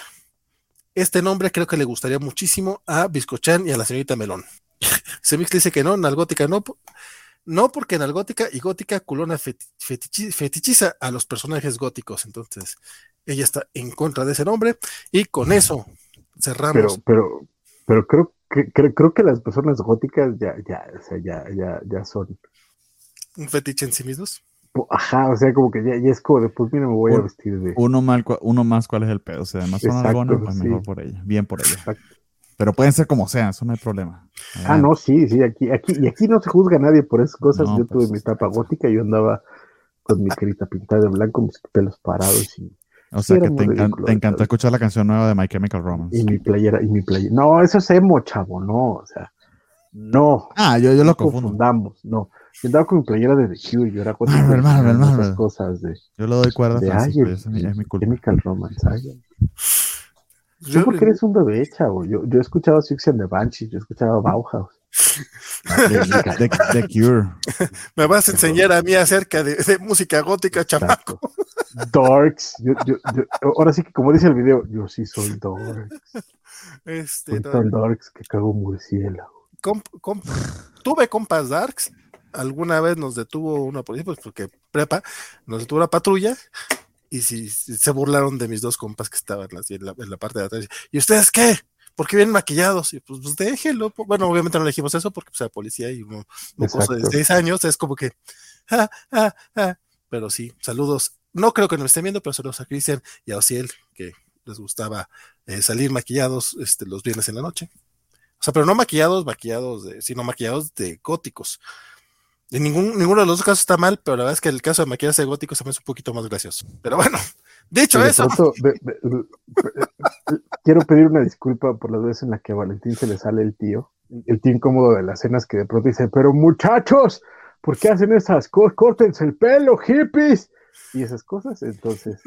No, el, tío que siempre dice, yo no es que sea homofóbico, pero ojalá se murieran todos. Ah, sí, tío, menos mal que no eres homofóbico. Yo no quiero racista. Yo no dije, lo, yo, que viene después.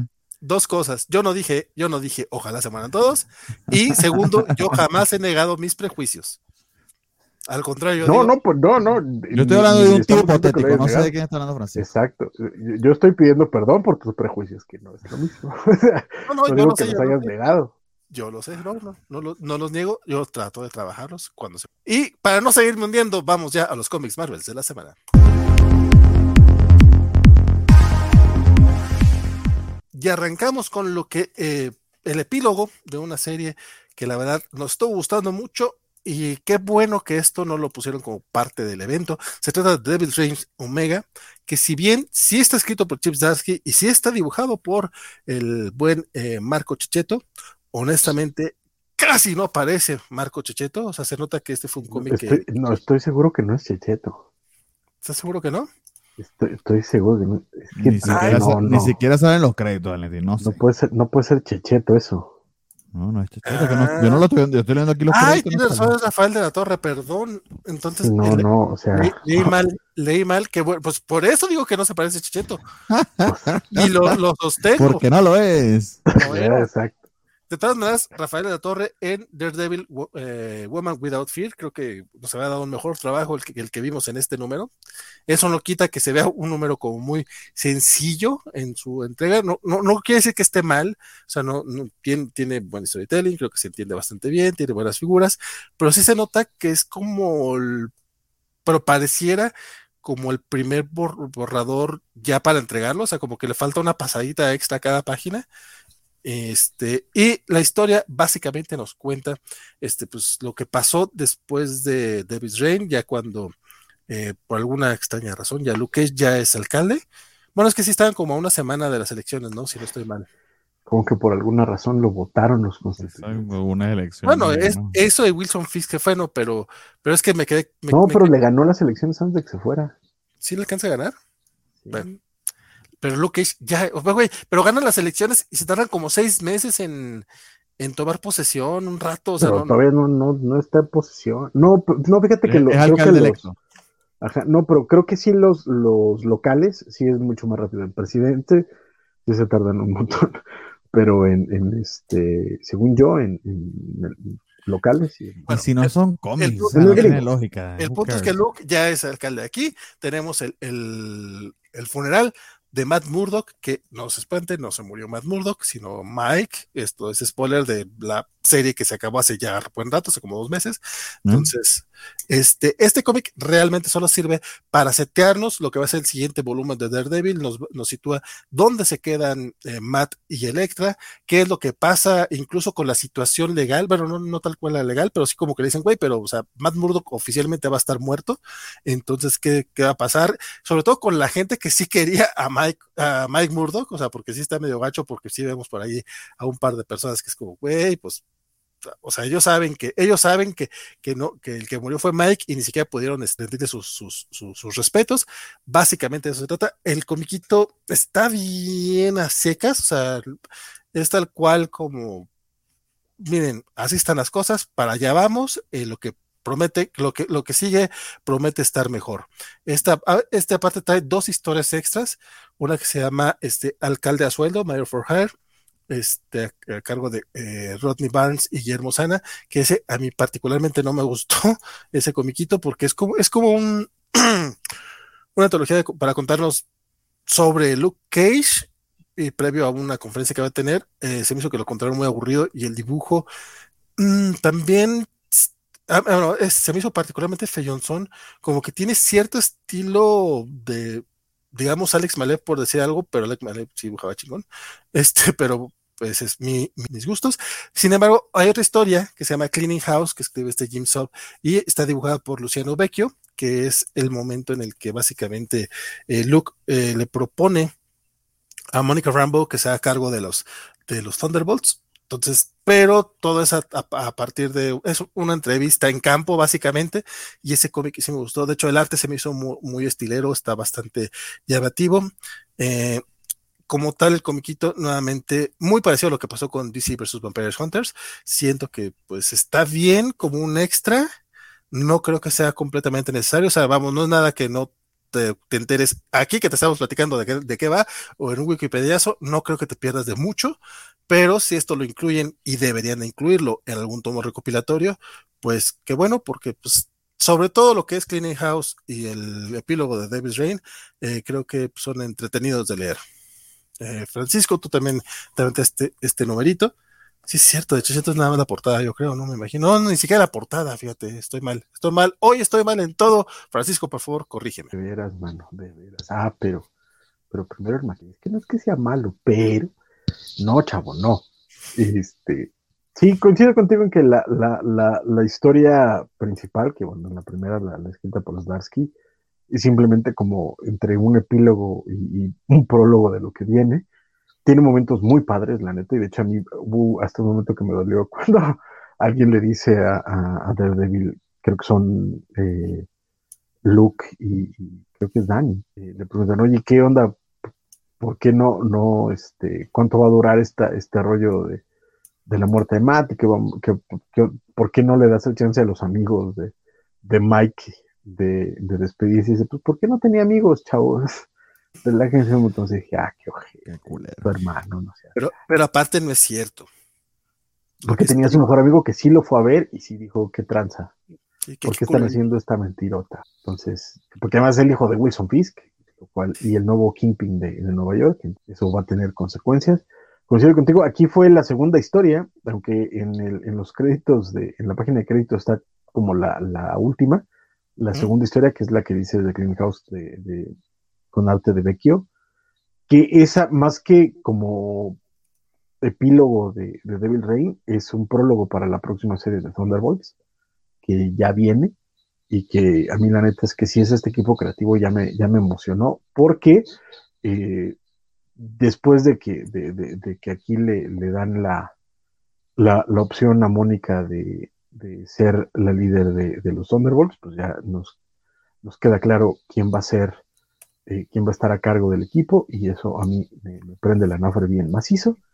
Y también, igual que tú, la última historia, que también es un, es un prólogo al, a la siguiente serie de Luke Cage que ya viene, que va a ser Luke Cage de alcalde. Sí, está bastante pinche. La neta está, está aburrida la historia y está dibujada bastante gacha, ¿no? Y eso que tiene ahí su, su flashback de, ay, sí, yo cuando era niño y Harry, así, la es que está pinche, pero este, los primeros dos están chidas y yo quiero leer ya Thunderbolts, porque, ay, no les voy a decir para que, para que lo esperen. Pues, pues sí hemos visto quién viene en los solicitudes, pero está bien. Ay, bueno, en sí ya va a ser el Hawkeye. Dios mío, espérate que sea ponga los spoilers. diría Jorge, no, pero eso lo vimos hasta en las noticias, ya dimos esta, esa nota. Este, diría Jorge. Está en la portada. El verdadero Hawkeye. Bueno, realmente le molesta que le llamen así a, a que. No, pero es Hawkeye, es Clint. A Jorge le molesta una cosa muy fue el, que fue el original, este, bueno, no el original, sino después, después de que Barón Semo este, la caga, y se, se vuelve el líder de los Thunderbolts, en el rol original de Cole Busiek, y es un gran líder, y es Hawkeye, y es Clint, y me prenden. Me De hecho, lo, los primeros 25 números de, de, ese volumen son muy, muy buenos. Hasta más, fíjate. Todavía no. los de los de Fabián y César se defienden bastante bien. Es que a ti te gusta Fabián y César, compadre. Está Dice, bueno, está bien escrito, chavo. Nat, Nat López nos, nos avienta un teaser del próximo lunes de la Covacha Anime, porque dice, Francisco, tu playera, tu playera. Dice, yo ya traía también una de Akira, me la pongo el lunes si alcanzo a lavar. Entonces, ¿acaso Nat traerá playera de Akira el próximo lunes en la Covacha Anime? Descúbralo aquí en los canales Covachos. Envi envíale jabón a su casa para que pueda lavar. Qué buen, qué buen gusto. Que déjenme decirles, hablando de la Covacha Anime, que este, hace unos días ya subieron el, eh, un pequeño tráiler de la nueva serie de Yosei Yatsura. Por ahí puse el videito en Facebook para que lo vayan a ver. Este, se ve rara, la neta está rara, pero... Bueno, con eso este, cerramos lo de Devil's Jane y vamos al único bloque mutante de esta noche.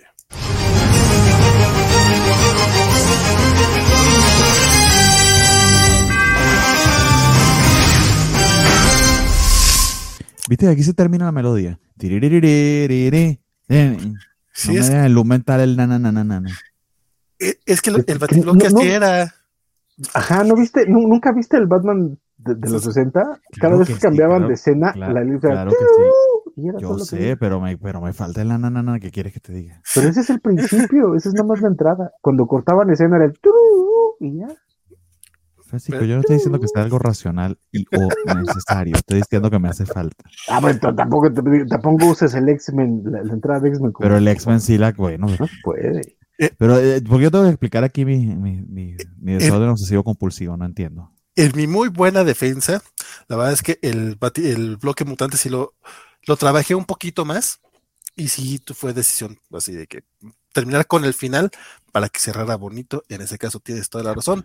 Don Bernardo, y cuénteme uh, de Legend of X, que este fue el primer número que realmente como número uno creo que no es tanto, pero cuéntame tú un poquito más. Es continuación de Way of X, continuación prácticamente directa. Eh, sigue siendo Simon Spurrier, pero estoy gratamente sorprendido de que Jamba Saldúa sea la artista. Eh, me gustó su trabajo acá. Está interesante, sobre todo el reto que imagino ha de ser un guion de Spurrier, pero está interesante que, que, que, ella lo asuma y creo, y creo que lo hace bastante bien. Eh, sobre todo eh, estos eh, pasajes mentales, porque eh, básicamente aquí spoiler de Way of X o de cómo termina es que Legion crea esta dimens dimensión de bolsillo que básicamente habita en su mente.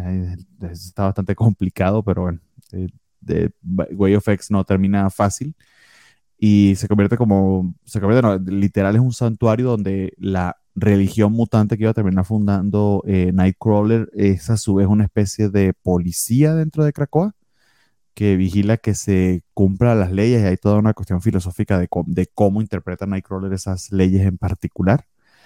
Muy a los a lo sectas religiosas como al final pues termina siendo todo el tema de Krakoa porque en verdad eso es lo que es un culto. Eh, no recuerdo a este personaje porque de verdad que mi, mi conocimiento de los X-Men no es muy profundo, pero eh, aparentemente hay un encuentro allí eh, psíquico entre un amor pasado de, de Legion eh, que de, de, alguna manera fue, fue resurrecta. Ahí si ustedes, si, si, si la conocen, pues detállenlo. Y aparte de ello está interesante el, el equipo de mutantes con el que está trabajando Nightcrawler. Hay uno que se llama Forget Me Not. No sé si sea nuevo o viejo pero me parece interesante que todo el mundo se le olvida a los cinco segundos quién es. Compadre, si, si, no te acordabas de, de, Forget Me Not, hay razones para ello. imagino que por, la misma premisa del personaje, pues funciona. Igual me funcionó el gimmick. Eh, y lo que estaba bastante loquito, y que creo, espero haberlo entendido, era que es por aquí se mete con cosas complicadas.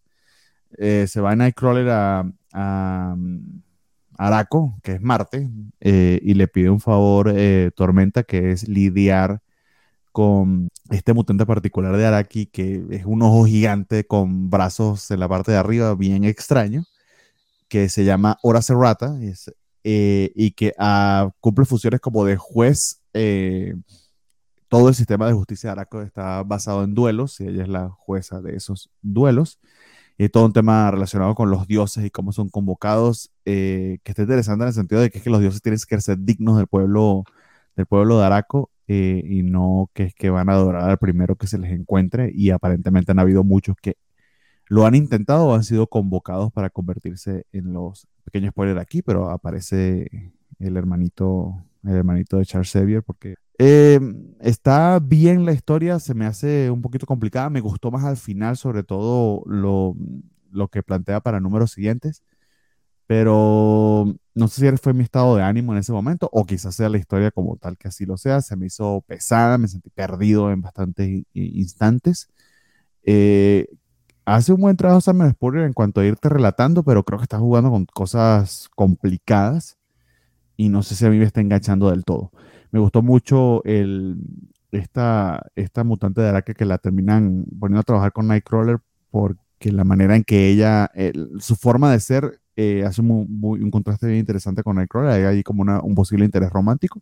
Eh, les diría así, si les gustó bastante Way of X, pero bastante, que a mí me gustó, pero no creo que tanto, esto va a ser su copy por completo. Creo que en cierta medida creo que tenéis que dejar llevar y confiar en que Spoiler eventualmente o lo explicará todo o el viaje no se estará tan complicado, pero sí lo sentí un poquito rocky al principio. Como decir Rocky es como que complicado de, agarrarle el flujo y sí tuve que esforzarme para continuar con la lectura. Muy, muy de acuerdo contigo, don Bernie. La verdad es que eh, a mí no me gustó el cómic como tal y quería que me gustara mucho. O sea, de estos, que llego y digo, sí, a huevo, eh, contra el Way of X, eh, eh, ya Basaldúa. Y llego y el arte de Basaldúa no me parece particularmente espectacular. O sea, como que sí la siento eh, muy, muy de cómic segundón de los hombres X, lo cual no es malo. O sea, llegar a dibujar cómic mutante en general, pues ya es un nivel alto en Marvel, pero sí no la siento en el nivel para X-Men, por ejemplo. O sea, entonces está como en un nivel, pero no sé, yo esperaba un poquito más. En el caso, en el caso particular de la historia, mm, no sé si este Simon Spurrier estuvo eh, confiaba mucho en que uno estuviera eh, muy, muy familiarizado con todo, este, pero yo sí tuve que releer como dos veces, bueno, una vez, o sea, leerlo y volverlo a leer las primeras páginas, porque en serio, eh, o, tenía que estarle poniendo demasiada atención, no sé, también podría ser, como tú mencionas, los, los 10 pesados que hemos tenido, bueno, tú por tu lado, yo por los míos, obviamente, este, pero sí no fue, mm, no me fue fácil leerlo, o sea, no, no, no, no me fue entretenido, incluso eh, me esforcé en, terminarlo porque quería que me gustara. Eh, me gustó la idea del el ojón, el, personaje este ahí de, de, Araco creo que era, este, pero ahora sí, si me preguntas ahorita, fue este que lo leí el miércoles, si me preguntas ahorita, este, no recuerdo gran cosa del título, o sea, hasta ahorita que estoy viendo las páginas, ah, sí, cierto, pasó esto, ah, sí, eh, no, no, no dejó una gran huella en mí, este, este Legion of X, este, probablemente eh, le daré oportunidad un par de números más, pero no estoy seguro que lo vaya a seguir. Que, y, me, y, agüita porque sí, sí le traía ganita. Legion of X número uno. Afortunadamente fue el único, fue el único comiquito este, mutante de la semana. Dice Kiki Moniki que Forget Me Not tiene ese poder y se pone un hombre que no le ayuda. Ah, e, e, ese personaje, por ejemplo, sí me gustó mucho, se me hizo muy divertido. No sé qué tanto más el chiste vaya a aguantar, pero, ah, pero no yo tampoco recuerdo, no sé si viene de antes o no, pero pues es gracioso. Este Blindfold es un personaje que creó Joss Whedon hace, hace como casi ya 20 años en el Astonishing X-Men, pero siempre tuvo un papel muy, muy atrás, según yo, fue parte de los John X Men Mutants, creo, y todos estos, donde están Rockslide y todos ellos. Eh, pero la verdad no recuerdo una historia particular de ella que, bueno, más bien no recuerdo más bien una historia de ella como coreana principal. Dice Tío Coy, hola Cobachos, un saludo, los escucho en la semana. Saludos, nuestro querido Tío Coy. Dice, dice Xavier que Blindfold es precognitiva, por eso no había sido resucitada. Y en relación a Fabián y César y él, y el que hace su aparición, Juggernaut, su serie no me gustó. Estuvo entretenida. Pero creo que. Pero se, desinfló horrible. Sí, sí, eso es cierto. El señor dice que protesta porque iba a pedir un modelo de la playera con la que traía en la tarde, pero que ya traigo otra. Obviamente, me tuvo cambio de playera. Este... Hay, que, cambiarse en programa. No voy a decir que no se cambió Francisco, pero sí hay que cambiarse en programa. Dice de que qué granito, está de acuerdo con Bernie, el del batibloque, eh, también la deja picada, pero le gustó el bloque mutante. Eso no es una buena defensa, dice, pero no sé a cuál se refería eh, Pan. Dice Christian Baca que Kate es the best Hawkeye. No, Cristian, no. Con Clint no nos metemos en este programa. sí, no, por supuesto que nos metemos. El señor dice, ¿qué decías de Barancimo? Pues nada más que dirigió los, los Thunderbolts hasta que la cajeteó, ¿no? Y Kiki Monique nos dice que... Kiki Monique nos dice que irónicamente la gente gótica no le gótica. Señores, esperemos que haya pantalones. A quienes nos escuchan por audio, un pequeño break allí de, de la toma de Francisco pero no, no tuvimos sexy parts. Stark nos dice que le llamó la atención el futuro del cómic de los Thunderbolts que el del alcalde Cage Ojalá se ponga bueno el asunto. Fíjate que una historia sobre. todos, ¿no? De acuerdo en eso. Sí, sí, sí. Pero una historia del alcalde, de, de Luke Cage como alcalde, creo que podría ser interesante. La cosa es, pues, quién la lleva y cómo la Tiene lleva. que hacerlo buen escritor, por supuesto. Sí, exacto. Y, para sacarle juguito, pero de que la premisa es interesantísima lo es. Oye, aparte con, con, sus relaciones con el resto del universo Marvel, o sea, tendrías también a Jessica, por supuesto, que en este número vemos que está. Jessica, Jessica, de, Jessica de, primera dama de Nueva York, o sea, que no puede hacer con eso que de nuevo en este número vemos que ya, ya, ya está empezando a querer ser cabeza del DIF, quiere, quiere, eh, ¡Ah! quiere el spoiler, sí es cierto. Aplicó quiere adoptar ahí a un, a un este. Aplicó una Mariana Rodríguez. Sí, sí exactamente. va, va, a un lugar de adopción y se lleva a los niños el fin de semana. sí, es cierto, se me había olvidado. sí, sí, ya, ya está, está con todo, Jessica. este, tienes a Dani de guardaespaldas, por supuesto. Ey. Es que de verdad la premisa está muy buena. O sea, o sea, tienen que saber aprovecharlo, pero de que está buenísimo, está buenísimo. Exacto. Moon Knight como, como cabeza del CISEN. I'm there, I'm there. No, no, no, sí, de ese momento de, de Jessica la Mariana. Me dio tanta risa en su momento y ahorita se me olvidó, fíjate. Tienes toda la razón. Algo que no me gustó, digo, ya sé que ya pasamos de, de, de Devil's nada más último comentario. Este, no me gustó la manera en la que dibujan a Jessica, porque la dibujan muy, muy bonita y Jessica no es bonita, no es una superheroína. Ah, pero, así pero sí la han dibujado siempre, ¿eh? Fuera de su título. No, fuera, no, fuera de sí, su sí, título. Sí, sí, sí, Es a lo que voy. Jim, eh, Jim Chung también dibujaba así, pero el, Jessica es la de Michael Gaydos. Sí, no, no es Pero es que, ¿sabes qué pasa? Que también Michael Gaydos dibujaba bastante gachita, por ejemplo, a Carol Danvers. Entonces, más bien puede ser, más bien puede ser que todos los que dibuja Michael Gaydos parecen que no están tan chidos, y ya cuando los ves en otro lente dices, ah, mira, sí está chido. Podría ser, pero eh, creo, que específicamente en el caso de Jessica le queda muy bien. Dile eso a Kristen Ritter. No, ser clásicamente bonita. O sea, no, no ser superheroína, pues, no ser una modelo. sí, sí, sí. O sea, se lo digo. Dile, eso, a, Kristen Ritter. Dile que venga y se lo digo. Y aparte le, bueno, no.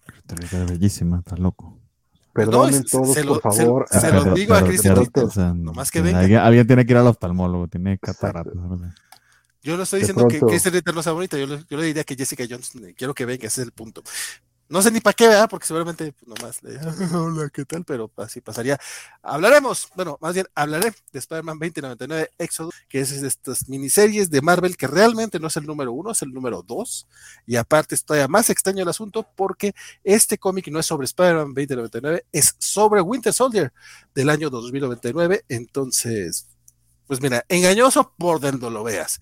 Este, básicamente Después de lo que pasó en el número anterior, que no era el número anterior, era el número alfa, no sé qué chingados, este, descubrimos que Norman Osborn está vivo en el 2099 y va a hacerse cargo de Alchemax que va a hacer alguna chingadera, y no me acuerdo qué porque está bien aburrido el puto cómic, pero para eso este, Miguel Ojara va a buscar ayuda de distintos héroes, entre ellos obviamente trae su Ghost Rider, que ya la habíamos visto en el número anterior, y ahora dice, pues también tenemos que ir por Winter Soldier. ¿Y quién es Winter Soldier en este momento? Ah, bueno, pues es una chica que es, el, es la soldada, soldado del invierno número 13 y debe de escapar con información acerca de su, de su pasado. Hasta aquí todo bien bonito, pero la manera en la que se lo roba se, se termina enfrentando a Crossbones, que es el Rumble, tal cual el Crossbones de, nuestros tiempos. Entonces yo me pregunto, ¿para qué estamos en el 2099 si vamos a, revivir a todos los villanos clásicos? o sea, está bien estúpido. El cómic, sin embargo, es una aventura mucho más entretenida que, que la que tuvimos en el número anterior.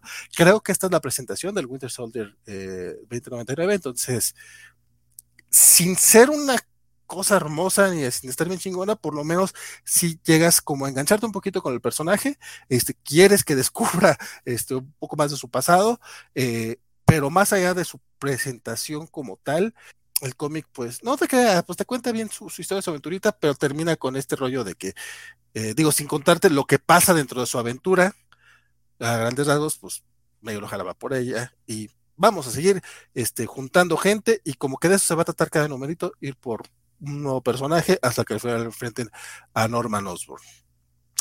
¿Por qué lo leí si no me gustó el anterior? No lo sé, pero mira, estuvo un poquito mejor que el. Espera, meten en Alpha Exodus, no sé cómo. Ah, ¿verdad? Ah, ¿verdad? El arte a veces sí le pasa a uno. No, no, no. A veces, uno así lee algo y dice, ah, qué porquería, y de pronto al siguiente mes dices, pues igual se pone mejor, ¿verdad? ¿Verdad? No, no, y ah, aparte, pues de, repente, de, repente hay que tomar algunas balas por los equipos porque nadie más va a leer algo de, de, de Miguel Ojara. Y qué triste, y, y, tienen toda la razón en no hacerlo. O sea, la verdad es que sí. Este, el, el cómic lo sigue eh, escribiendo Steve Orlando, que la verdad sí me parece un medianón en general, este, y el dibujo es de Dave Watcher. No me latió tanto, pero la portada, que es de Ryan Stegman, la portada pues sí está muy eh, dicho eso, continuemos un poquito con, con más comiquitos, porque no tenemos bloque arácnido, bueno, no, no le he hecho intro al bloque arácnido, pero vamos a hablar acerca de Amazing Spider-Man número 2, esta el segundo número de la nueva, del nuevo volumen a cargo de ay, güey, ¿cómo Wells y arte de John Romita Jr. Don Bernie, cuénteme usted qué le pareció, usted que anda trepándose apenas a, las redes del Hombre Araña. Pues sí, ya hay un personaje que está en ese ron original de Stan Lee Steve que sale acá, entonces está bonito, el Crime Master. Y ya voy identificándolos poco a poco, voy avanzando. Em, me gustó esta interacción con Norman Osborn, y eh, las explicaciones cortas y concisas de qué carajo hace Norman Osborn aquí y cómo es que volvió. honestamente nunca supe que se fue porque no leí lo de Nick Spencer. Eh, y termina eh, este Peter Parker en desgracia, que no sabemos exactamente qué fue lo que pasó, pero que ya está viviendo solo y como, como cuarentón divorciado, no consigue su rumbo, perdidito y sin Mary Jane. bastante esto es un pequeño spoiler, entonces, spoiler alert, eh, ténganlo bien en cuenta. Este, es en... Gracias por el pinche susto, ya me desperté, no mames. Déjeme recuperarme, ok, tú, gracias. Tú dijiste, por el spoiler alert, pues ahí va. Pero yo hice la cancioncita, güey, no mames, avisa.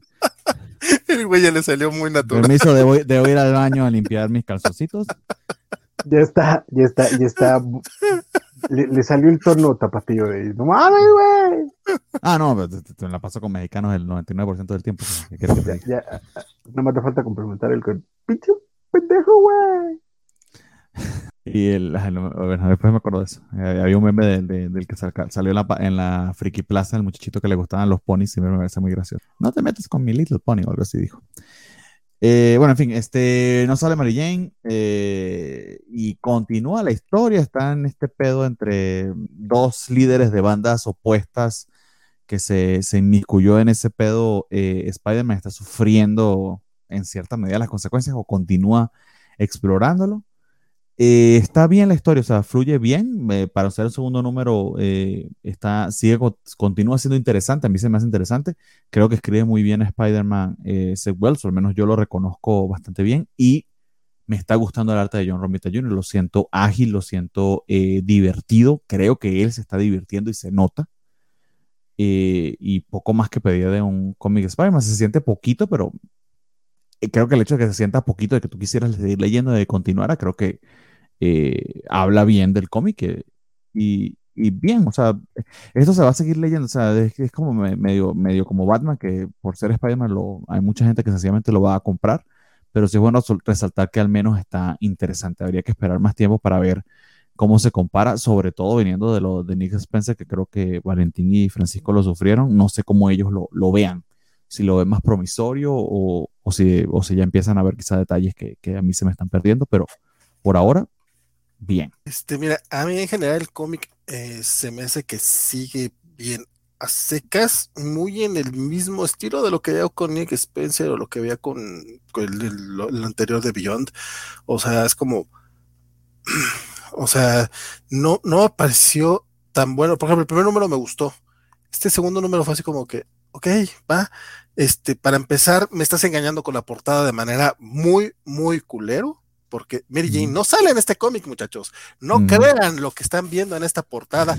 No sale Mary Jane y el hombre ella jamás la voltea a ver así todo tristecito ni nada. Este, sobre todo porque el cliffhanger del número uno nos había dejado con ganas de saber, bueno, qué pedo, qué está pasando con Mary Jane.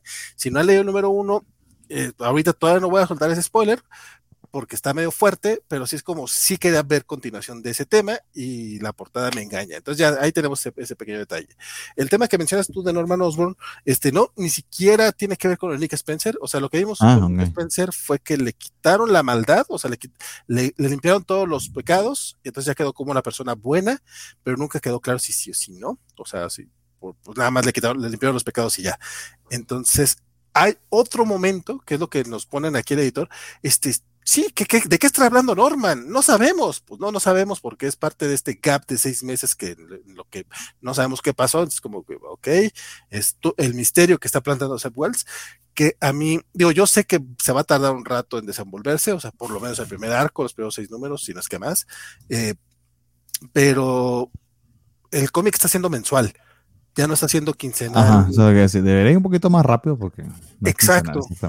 O sea, Beyond los, los, primeros tres meses se aguantaron porque iban en chinga. O sea, fueron, no, que fueron como 20 números, 25 números en un lapso de medio año. Y entonces acá, si va a ser mensual el cómic, sí necesita acelerarle un poquito más. El arte de John Romita Jr. está mucho mejor que lo que vimos en DC Comics, creo que eso ya nos hemos cansado de decirlo. Sin embargo, sí lo siento un poquito abajo de lo que vimos en el número anterior. No quiere decir que esté mal, al contrario, este, me da mucho gusto que tengamos de regreso a John Romita en este, en este nivel, sobre todo considerando que es estos dibujantes que tienen Híjole, ¿cuánto tiene Francisco? ¿40 años de, de, profesional este muchacho? Sí, más o menos, poquito más o menos. Desde, los, 80 ya estaba trabajando. desde los 70, sí.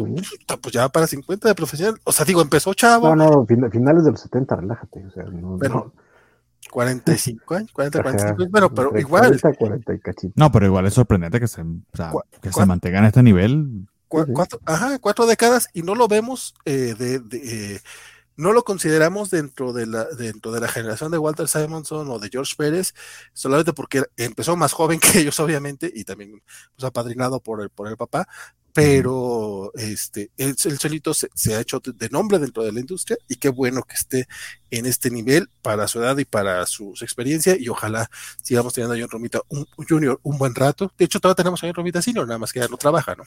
Este, qué bueno que todavía siga el, el señor padre. Em, pero sí, el cómic como tal, sin ser eh, malo, tampoco me gustó. O sea, no fue un, güey, sí quiero seguir leyendo este, este cómic de la araña y ya sabemos que ya tenemos unos años así. O sea, desde, desde Dan posiblemente de Superior Spider-Man, no tengo un cómic de la araña que quiero leer el siguiente número a fuerza. Y eso me agüita mucho porque ya Superior Spider-Man ya tiene sus añitos. Este, yo la verdad no le tengo mucha esperanza a Seth Wells porque soy un prejuicioso de lo peor. Ojalá me caiga en la boca y que todo, todo este plan que trae con Tombstone lo lleve a buen puerto. Ojalá, realmente lo quiero. Quisiera que fuera así. Mis dos centavos. Creo que Francisco no llegó a Spidey. No, sí llegaste, compadre. ¿Cómo no? Estoy, estoy levantándote un falso. Francisco, cuéntame a ti, ¿qué te pareció? Yo no sé, pero Valentín de pronto era como de cuando estaba Nick Spencer era de, ay, va muy rápido y por qué es demasiado y no sé qué, y acá es de, ay, van bien lento, que le metan turbo. Y... Pues ya, ya lo expliqué, porque Nick Spencer publicaba tres cómics al mes y este va a ser una quincenal y otro es mensual. básicamente. No más, no más ir de Contreras y de que nada le gusta. Y Eso también es cierto. Siempre. Pero, este, a mí la verdad es que sin, sin encantarme, creo que va bien. Son dos números nada más, entonces tampoco este, podemos decir mucho más, dijimos lo mismo con el de Nick Spencer, dijimos lo mismo con, con Beyond, y de pronto, pero este, avanza, a mí, me, a mí el ritmo me parece bien, está contando lo que tiene que contar, lo que ya me, me está aburriendo y creo que me va a aburrir demasiado rápido porque ahorita ya no lo soportas, el rollo del, del el lapso de seis meses, ¿no?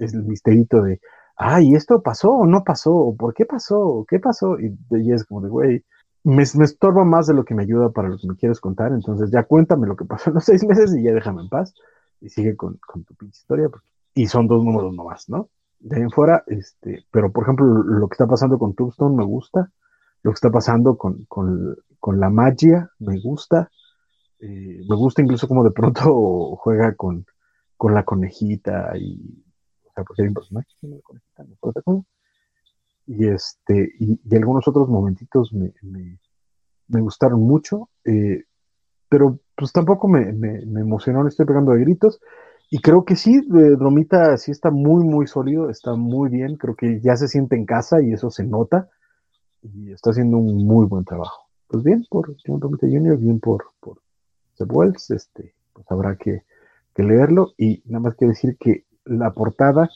tal vez no aparezca Medellín pero durante todo el número está el fantasma de el fantasma de lo que ha pasado en estos seis meses, cómo le pesa a Peter Parker y que Valentín es Y, y para, para, complementar la marca de Valentín, le quedaron medio raros los, los pies de Spider-Man en la portada de John Romita. Pero, ay, hombre. Eh, Félix pregunta que quién dibuja. Eh, Dan Mora, amigo. Dan Mora. No, creo que está preguntando por el anterior, del 2099. ¿2099? Un vato ahí. Eh, no sé. No, pero, le preguntó a Bernardo específicamente. Eh, se refiere a Legion of X, pero pues era ya en Basaldúa. Este, ah, sí. Pues, pues, fue el último que tú platicaste, no creo que te preguntara a ti por uno que leí yo. Creo, creo, no sé, puede ser. pero, como Bernardo, pero como Bernardo es el que nos pasa las imágenes, por eso yo creo que le está preguntando a él, ¿no? ¿Por qué eres tan, tan así, de verdad?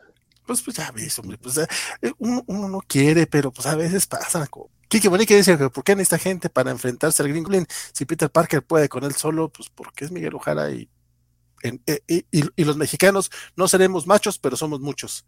Christian Becker dice que ya viene el comentario de Amazing Spider-Man y me gusta la trama de Tombstone. Lo de Peter y su vida perdida me da un ching. Mario Rodríguez también le sacó este de, pedo la alerta, este spoiler, perdonen ustedes. Y Elizabeth también dice que se espantó. yo, me, yo, me, hice pipí en los pantalones. Se Mixley también, uno tranquilo en otra ventana y de repente, spoiler, pero ya ven, para eso es una alerta. Luego les ponen otras alertas que Chamex dice de Davis Rain y, presidente Cage, Daredevil y Thunderbolts con América Chávez, que como veo comentarios, adora a los dos Hawkeyes. Sí. Eh, la portada me gusta, esos bastardos me engañaron. Es la vejez de Don Vales y la verdad es que se ha fregado. Ah, que sí, Félix le preguntaba sobre 2099. Este, de hecho sí los mencioné, mencioné que el, que el, artista este, de portada era este Ryan Stegman y el dibujante es de Watcher. De hecho, pues que sí, sí los mencioné. De hecho, mencionamos los dos.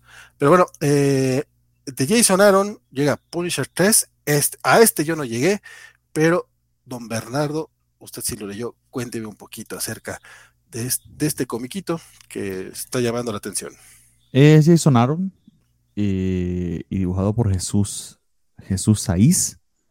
A mí me gusta mucho el arte de Jesús Saiz, me parece que le queda muy bien a este cómic. Es hiperviolento, innecesaria, innecesaria y ridículamente hiperviolento. O sea, aquí sí no me voy a excusar porque esto es nivel, nivel Spawn, nivel eh, Carnage y eh, nivel Venom de violencia mm, ridícula pero no sé, quizás sea porque es Jason Aaron que le doy el beneficio de la duda y o se lo tolero, porque básicamente es todo este culto a la capacidad de Frank Castle de ser un asesino despiadado y aparentemente la gente de, de Hand eso, como dice Francisco, le prende el anafre. Eh, la sacerdotisa de Hand lo adora y, y, básicamente se trata de eso, básicamente está dirigiendo The Hand, lo que a su vez con el, que, que, vi que ustedes lo mencionaron y que lo vi en los números del, del Omega de Devil's Reign, pareciera que se ve un enfrentamiento entre The Punisher y, y Daredevil, lo cual está chido. Los, las dos, los dos de Devils ahora, lo cual creo que se pinta para algo interesante. Eh, y tenemos un flashback dibujado por otro artista que honestamente no recuerdo su nombre, pero que nos relata este primer asesinato cometido por Frank Castle cuando apenas tenía 10 años.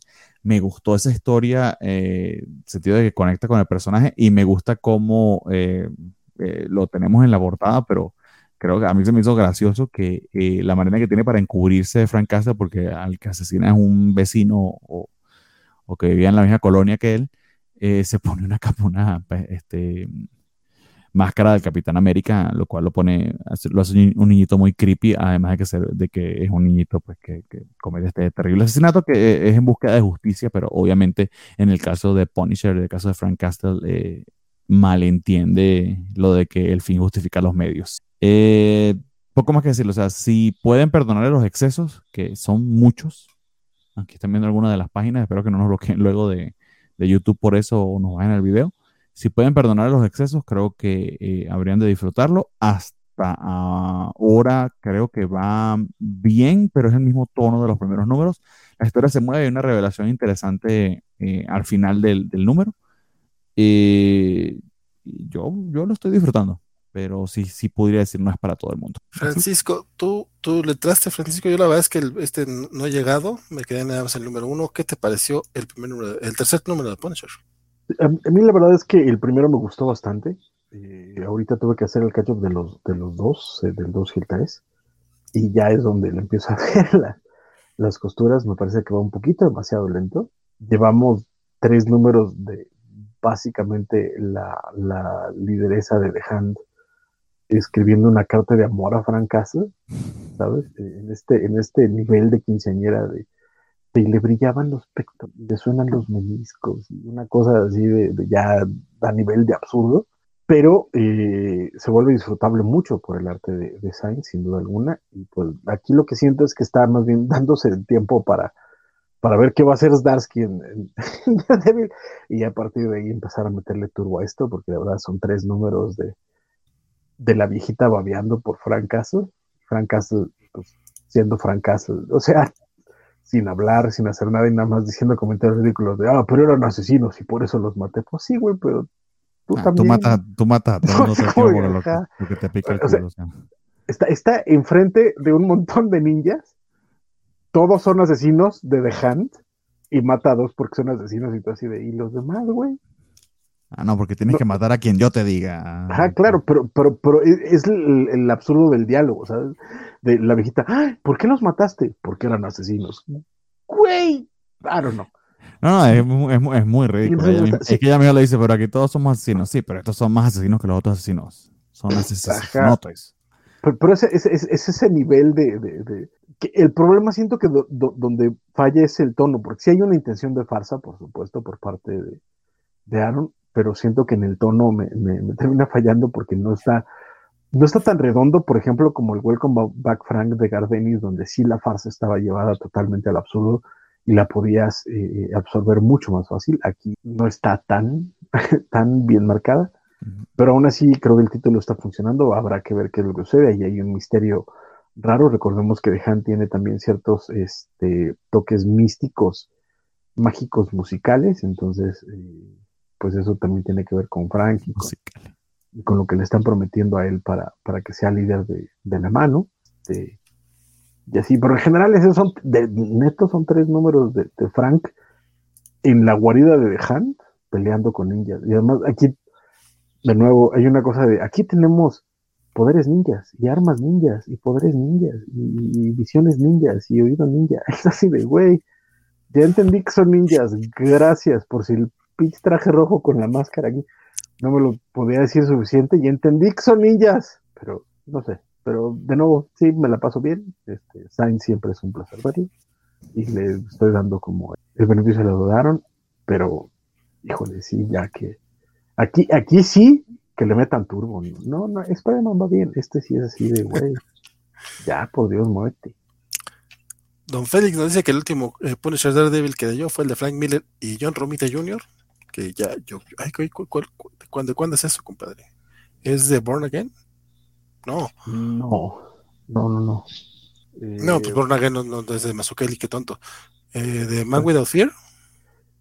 ¿Hay pelea? No. No, en The Man Without Fear no. Eh, fue, aquí, aquí en México en Beat lo sacaron en un este en un recopiladito.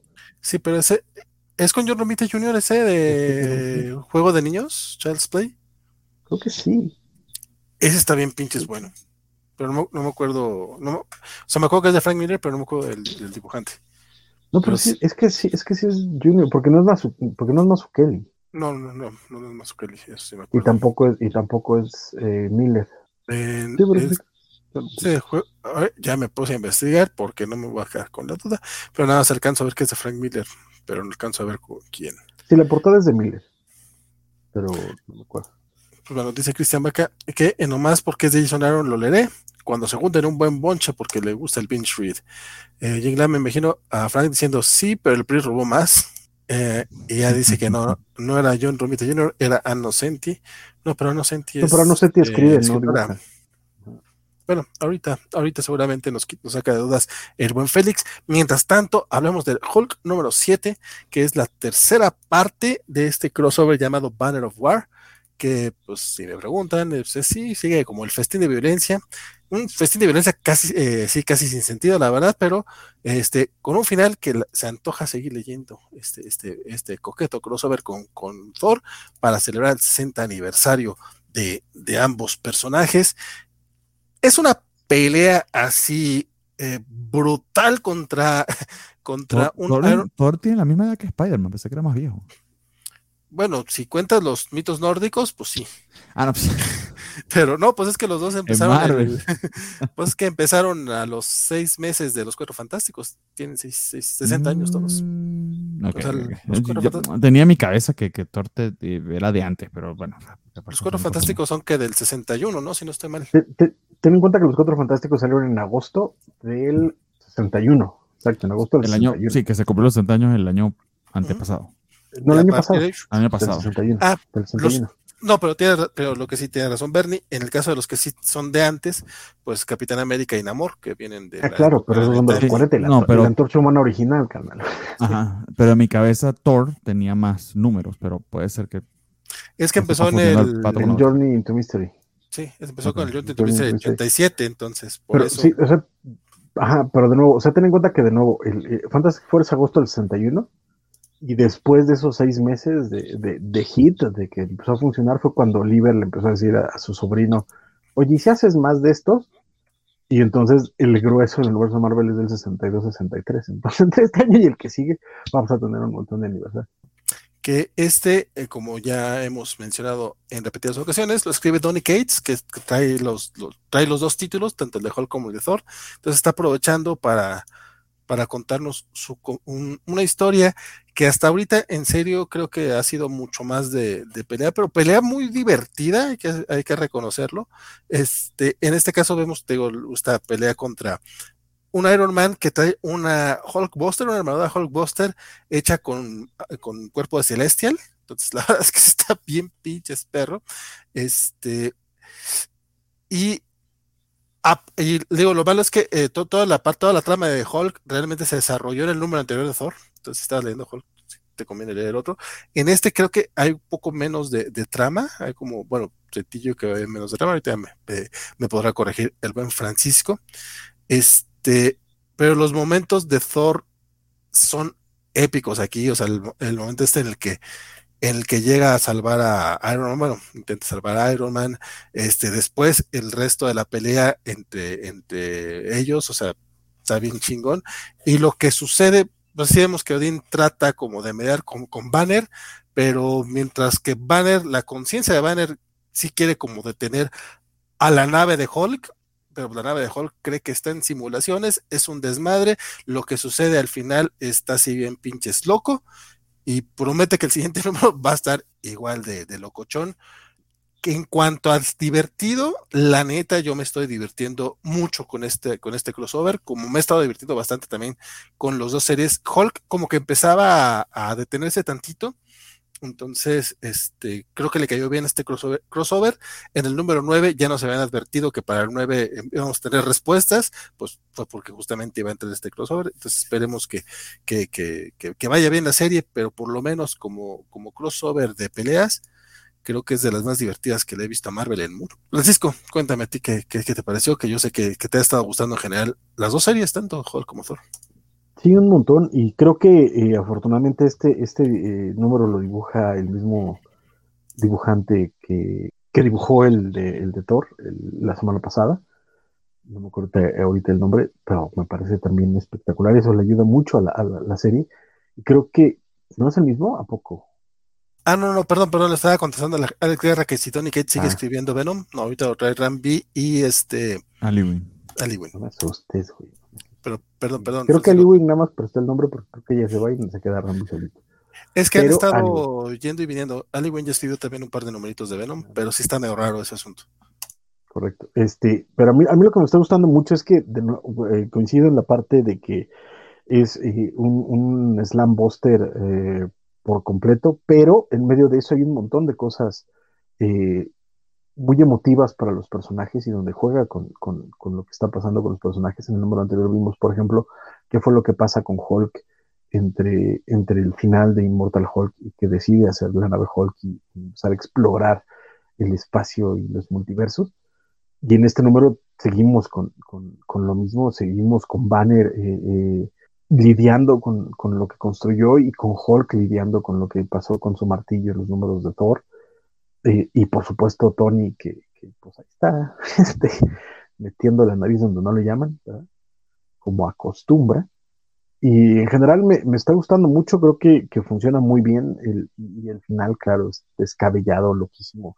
Porque además eso es lo, lo que está haciendo y lo hace muy bien Tony Cates, tanto en Thor como en Hulk, que es este, muy literalmente subirle las carnes. Entonces, a cada rato es nada más subir el riesgo, subir el riesgo, subir el riesgo, subir el riesgo al nivel del delirio y a veces le funciona muy bien. De hecho, creo que hasta el momento en Thor y en Hulk le Y a mí me, está gustando. Veremos qué ocurre con los siguientes dos números. Ya a partir de ahí podemos armar una mejor eh, juicio, pero hasta ahorita estos tres números que llevamos, que fue el especial de Banner of War, el de Hulk y el de Thor, me han gustado muchísimo y no tienen una idea de cómo estoy esperando que Marvel anuncie los oversize hardcover de, del Thor de, de Donny Gates, porque van a tener niña. ¿Ya te fuiste? ¿Te has callado? ¿No te escuchas? ¿Qué pacho? ¿No, ¿No te escuchas? ¿No te escuchas, carnal? ¿Qué pacho? ¿Qué pacho? ¿Ahí me escuchas? Un poquito mejor, pero te escuchas muy lejos, carnal. A ver, ahí. Uh, probando, probando, probando, probando, ¿no? Ya te escuchas mejor, pero sí, sí, sí, sigues oyendo quedito, pero ya te escuchas. Ok, a ver si no eché a perder el micrófono ya. Ah. Este, porque tenía el ventilador puesto y todo ese desmadre, ¿no? Este, como, como, como detalle, información para los que tenían la duda, este, el comiquito de Devil Punisher eh, se llama eh, Charles Play, Charles Play, juego de niños, es de Frank Miller y Klaus Johnson. Eh, no sé si a este se refería a Félix, pero este es el que, el que ubicamos por acá. Y el buen este, Christian Baker nos decía que él se refería que John Romita Jr. trabajó con Anne Innocenti, eh, no con Frank Miller en el título de Daredevil. Digo, después ya Frank Miller y John Romita estuvieron en, el de eh, Man Without, Fear. Este, últimos comentarios para cerrar el, bloque de, de, Marvel. Sí, Semixly también me decía que me estoy escuchando bajito. Avísenme cuando se escucha un poco mejor. Voy a tratar de subir un poco el volumen eh, personalmente. Jake Lamb dice que ahorita que se acuerda, eh, si van a hacer el cómic que se supone que tenían planeado de Rocket Raccoon. Este, entre quiénes será, compadre, porque no estoy muy seguro. Este, Semixly dice que ya se retira. Eh, que creo ya vamos cerrando el bloque Marvel y el bloque Indie parece que va a ser un poco rapidito, mi querida Mixly, pero descansa y esperemos que después verte, por acá también. El buen Luchamex no deja de pasarnos, este, no deja de pasar la oportunidad, nos dice que eh, el próximo año se cumple en, se cumplen 80 años de la primera Miss América, que básicamente las, dice que América Chávez es como la versión moderna de, de, Miss América. No estoy seguro, no digo que no, nada más digo que no lo sabía. Y pues Luchamex también va a celebrar esos 80 años como yo. Y dice, sí, desde Marvel Comics de, eh, de, septiembre del 43 hasta ahora y la transición de su muerte entre 2006 a 2011. No me sabía esa nota, mi querido eh, Luchamex. Y también nos dice Giglam que hasta donde sabía, a raíz del éxito de las películas de Guardianes de la Galaxia, se quería sacar su cómic. Ah, bueno, hubo cómic de Rocket Raccoon. Sí, hubo un tiempo lo estuvo dibujando este Scotty Young, era Groot, Rocket Raccoon, si lo estoy mal. Este, pero pues las series, pues ya sabes, van y vienen. Fueron, fueron dos miniseries, según yo, o una, pero está en dos TPs. es probable. Este, bueno, cuando cerramos el bloque Marvelita de la semana, vamos a los cómics indies que vienen cargados, pero a la vez no tanto. Este, aquí, interrúmpame cuando quieran, muchachos, no hay problema, porque se, se, agradece cualquier interrupción pero pues básicamente va a tocar hablar bastante. Hellboy and the BPRT Night of the Cyclops, número uno, es un one shot este, de estos que, que se avienta el buen Mike Piñola. La verdad es un cómic bastante, bastante divertido en el que Hellboy está eh, después de una misión, de hecho Piñola está en una misión así como que no nos cuentan acerca de ella, simplemente es como ya descansando y en lo que se, en lo que se queda por ahí ve a una chica bueno, mitad mujer, mitad es, ay, goat, eh, cabra, eh, mitad cabra, que, es, que se lo lleva a un mundo mágico lleno de cabras. O sea, una cabrona. Eh, pues sí, básicamente eso sí, se topa una cabrona, tienes toda la razón. Este, y tiene que enfrentarse a un cíclope que, que, que, hay una maldición en ese mundo, pues platicarnos. Eso es una aventura completamente divertida, o sea, es nada más eso, tal cual. Eh, como suelen ser estos comiquitos, one shots de, de, Hellboy, la verdad está muy, muy divertido, está muy bonito. Lo escribe eh, Mike Miñola y el dibujo es de Oliver Batine, que también coescribe esta. Eh, yo a Oliver Batine no, no, lo conocía, pero me gustó mucho su arte. Está como es un dibujito. Ah, parece que dibuja, va a dibujar el Giant Size de Gwen Stacy, que sale próximamente. Eh, me gustó su dibujo porque, si bien se siente el feeling helboyesco, este, le, da también un toque. Mmm, no, no tanto de superhéroes, pero sí un poquito más limpio sí mantiene el trazo de, bueno, el, uso de sombras como muy a la miñola, pero con su, con su propio toque. Es un cómic que no te ofrecerá gran cosa, no, no, no profundiza para nada el personaje, no es importante para la gran historia de Hellboy, que de hecho es tal cual ya terminó hace, hace unos años, este, pero la verdad es que como una aventurita de Hellboy es bastante entretenida, me recuerda mucho como el, de, el del cadáver o el de zapatos de hierro, que de repente eran nada más aventuras random de, de Hellboy. A mí me gustan más las pequeñas historias que las que son arcos grandes y que tengo pendiente leerme los 10 tomos de Hellboy, por cierto, pero ese es otro tema. Este, me gustó, me gustó bastante eh, Hellboy and the BPRD, Night of the Cyclops, este sí lo, lo, recomiendo, sobre todo si son fans de Hellboy, creo que hasta aguanta bastante para comprarlo de manera individual. Yo obviamente me voy a esperar cuando recopilen todos estos que han estado sacando de, de pequeñas historias, pues para tenerlo junto con los TPBs, que nomás los tengo ahí, nuevamente no los he terminado de leer, pero ahí los tengo y algún día los leeré. Esto fue Hellboy and the BPRD. Otro comiquito que salió esta semana, igual número uno, este fue eh, Unnatural eh, Blue Blood, este comiquito que acá en México lo trajo Panini, la primera parte, la trajo hace unos años, que le puso Contra Natura, eh, dibujada, bueno, escrita por Mirka Andolfo. En este caso, Mirka Andolfo solamente dibuja las primeras tres páginas, lo cual es un poco eh, no voy a decir que engañoso, porque desde el principio sí nos dicen tal cual que el arte va a estar a cargo de, de Iván Vigarela, este, pero la portada y tal cual que diga Mirka Andolfo Natural, pues podría ser algo engañoso.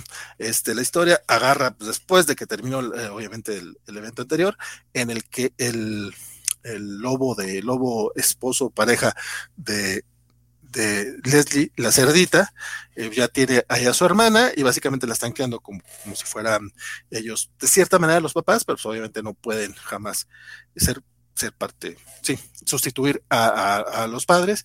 Y estamos viendo cómo ella batalla para su vida en la, en la escuela y todo el primer cómic, todo este primer número es muy de Slice of Life, muy del día a día de cómo están batallando ellos con su nuevo, este, con su restaurancito, incluso por ahí vemos a un cliente que se le hace de pedo a Leslie, y uno también le quiere gritonear, pero afortunadamente Leslie no se deja y le gritonea primero. Este, el arte creo que no desmerece. Yo no soy tan, tan, tan fan de Mirka Andolfo, entonces para mí no fue como un cambio muy brutal. Probablemente los que sean más fans de ella sí lo van a notar y lo van a sentir. La historia está entretenida, vamos, si les gustó con Renatura, pues seguramente sí les va a gustar este comiquito. Todavía no hay información siquiera si Panini va a traer esto a México, entonces si les gusta Natural, pues sería bueno que le cayeran a la versión en inglés ya sea en este primer, en estos números individuales, que pues, a mí se me hacen muy caros, la verdad, sobre todo porque son cómics que se ven demasiado rápido y siento que traen como poca carnita, en palabras del buen Francisco Espinosa.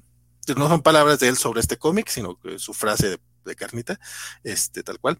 Y pues nada, este. Frase de carnita. Sí, sí, es que, pues, es que es una frase muy de él, o sea, se la está robando, pero él no ha dicho eso de, un natural blue lot, o sea, eso lo digo yo. Este, no tiene la suficiente carnita eh, como para desquitar la grapa, pero este en recopilatorio, igual que, evidentemente después sacan su, recopilatorio los de en Image, pues, está chido. Lo que no estoy muy seguro, y a ver si alguien este, me puede sacar de la duda, creo que este cómic, a diferencia de los anteriores, está saliendo primero en Estados Unidos antes de salir la versión europea aunque en créditos sí dicen tal cual que es un cómic de Panini y viene Marco Lupoy entre los créditos y bla, bla, bla, pero creo que en este caso, o sea, sí están dándole la primicia al mercado gringo, cosa que antes no había sido así, por ejemplo, con Mercy no fue así, con Natura no fue así, pero Sweet Paprika y Sweet Paprika tampoco. Entonces, pues, Mick Andolfo lo que sí es que ya tiene su base de fans y sigue creciendo, sigue creciendo. Eh, Chan, chan, chan. Leemos por acá, dice Elizabeth Guarda que el arte recuerda mucho a las witches de Disney. Es que sí tiene como el estilillo, el estilillo italiano, tal cual, en ese estilo. de digo, Witches, también cómic de, Panini. No son los mismos eh, dibujantes, allá era este. Ay, huevos, ¿quién es el Skydoll? ¿Cómo se llama? Barberi y, Canepa. Ellos. ellos Bárbara Canepa y, es, Barberi, ¿no? No, no, Sí, sí, es Barberi. ¿Alessandro Barberi? Sí, es Alejandro Barbari, sí. Lo, lo, hasta tengo en Facebook, me gusta mucho como dibuja Sí, tienen un estilo muy, muy chingón. Y le está bien, pero este, y sí, más o menos tienen ese estilo, pero creo que es incluso un poquito más, eh, vamos a decirle, spicy, por no decir más, por no decir más cachondón. Eh, Jake Lamb dice hasta donde sabía, a raíz del éxito. Ah, bueno, esto sí lo he leído. Este, nos quedamos aquí y continuamos con. Eh, solo diré que no dejo de notar la ironía de que le falte carnitas a un cómic que tiene como protagonista una cerdita. sí, sí, sí, es muy. Eh, bueno, hay cierta carnita, de repente se aparece una que es como muy gratuita, pero mira. Barbucci, Barbucci, ese que no era Barberi, es Barbucci, Alessandro Barbucci. Es Carlo Barberi, ¿verdad? Sí, dice que abajo, que de hecho eh, a través de tu nos decía Alessandro Barbucci, Barberi es Carlos y es mexicano. Confundidos, pero sí, los de Witch. Carlos, no Carlos, Carlos. Oh, pues, esos. Imagínense si yo, yo, soy el que está dando las reseñas estas. Dice Bloodstained Teeth número 2, este comiquito sobre vampiros que el, mes pasado eh, Axel Alonso, bueno, le gustó, dijo que le iba a entrar este, le, iba a continuar la lectura. Eh, me interesa saber qué pensó de este segundo número. A mí la verdad es que me dio harta hueva. Eh, si más o menos recuerdan de qué iba Bloodstained es este rollo de eh, que los vampiros antiguos están muy enojados con uno de los suyos, que básicamente lo que hace es cobrar por convertir a personas nuevas, o sea, básicamente se enojan los viejos ricos con los nuevos ricos y dicen, no, no, esos nuevos ricos no, no los queremos, mátalos ponen a, este güey, que es parte de los viejos vampiros, a matar a todos los que había convertido por dinero y con el primero que va es con un, con un boxeador que pues dicen, güey, ¿por qué vas con él si va a ser muy difícil? Pues si es boxeador y aparte vampiro, pues te va a partir la mandarina en gajos. Y sí, de hecho, básicamente aplica un Homero Simpson siendo boxeador. Creo que con eso ya di mucho spoiler. La cosa es que todo el puto cómic se, va en, ese, en esa historia en la que vemos pues cómo aguanta mucho nuestro protagonista. O sea, sí aguanta los golpes, pero eh, no sé, o sea... ¿Un número Simpson o un Rocky? Básicamente es Rocky. Es, no es un número Simpson, porque es cansarlos hasta que, bueno, no sé si en cuál, en cuál de Rocky también pasó eso, donde básicamente, o sea, se deja que lo golpee, lo golpee, lo golpee hasta que se cansa. Bueno, no sé, de la que yo me acuerdo, pero que en, todas, ¿no? No, porque en la primera pierde. Ah, sí, sí, pero después su estrategia siempre es recibir putazos y. No, pero, pero, pero dan, dan, putazos unos a otros. la, versión de Homero y la de aquí es nomás dejar que le peguen. O sea, ah, hasta, que te, hasta que te canses, cabrón. Y pues básicamente así como sucede.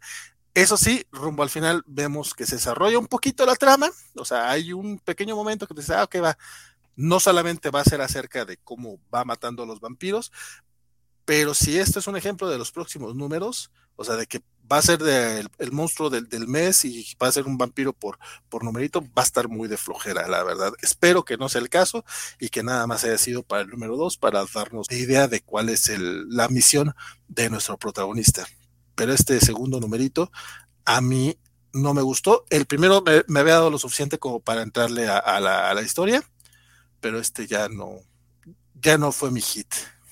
Probablemente lea el que sigue para ver cómo sigue, pero así, si sigue así como, como fue este, probablemente yo lo deje en el número 3. Porque de por sí no me había encantado el primer número, o sea, no, no, no, no había quedado tan fácil como Axel, entonces, por eso te digo que me, interesa saber qué es lo que él piensa.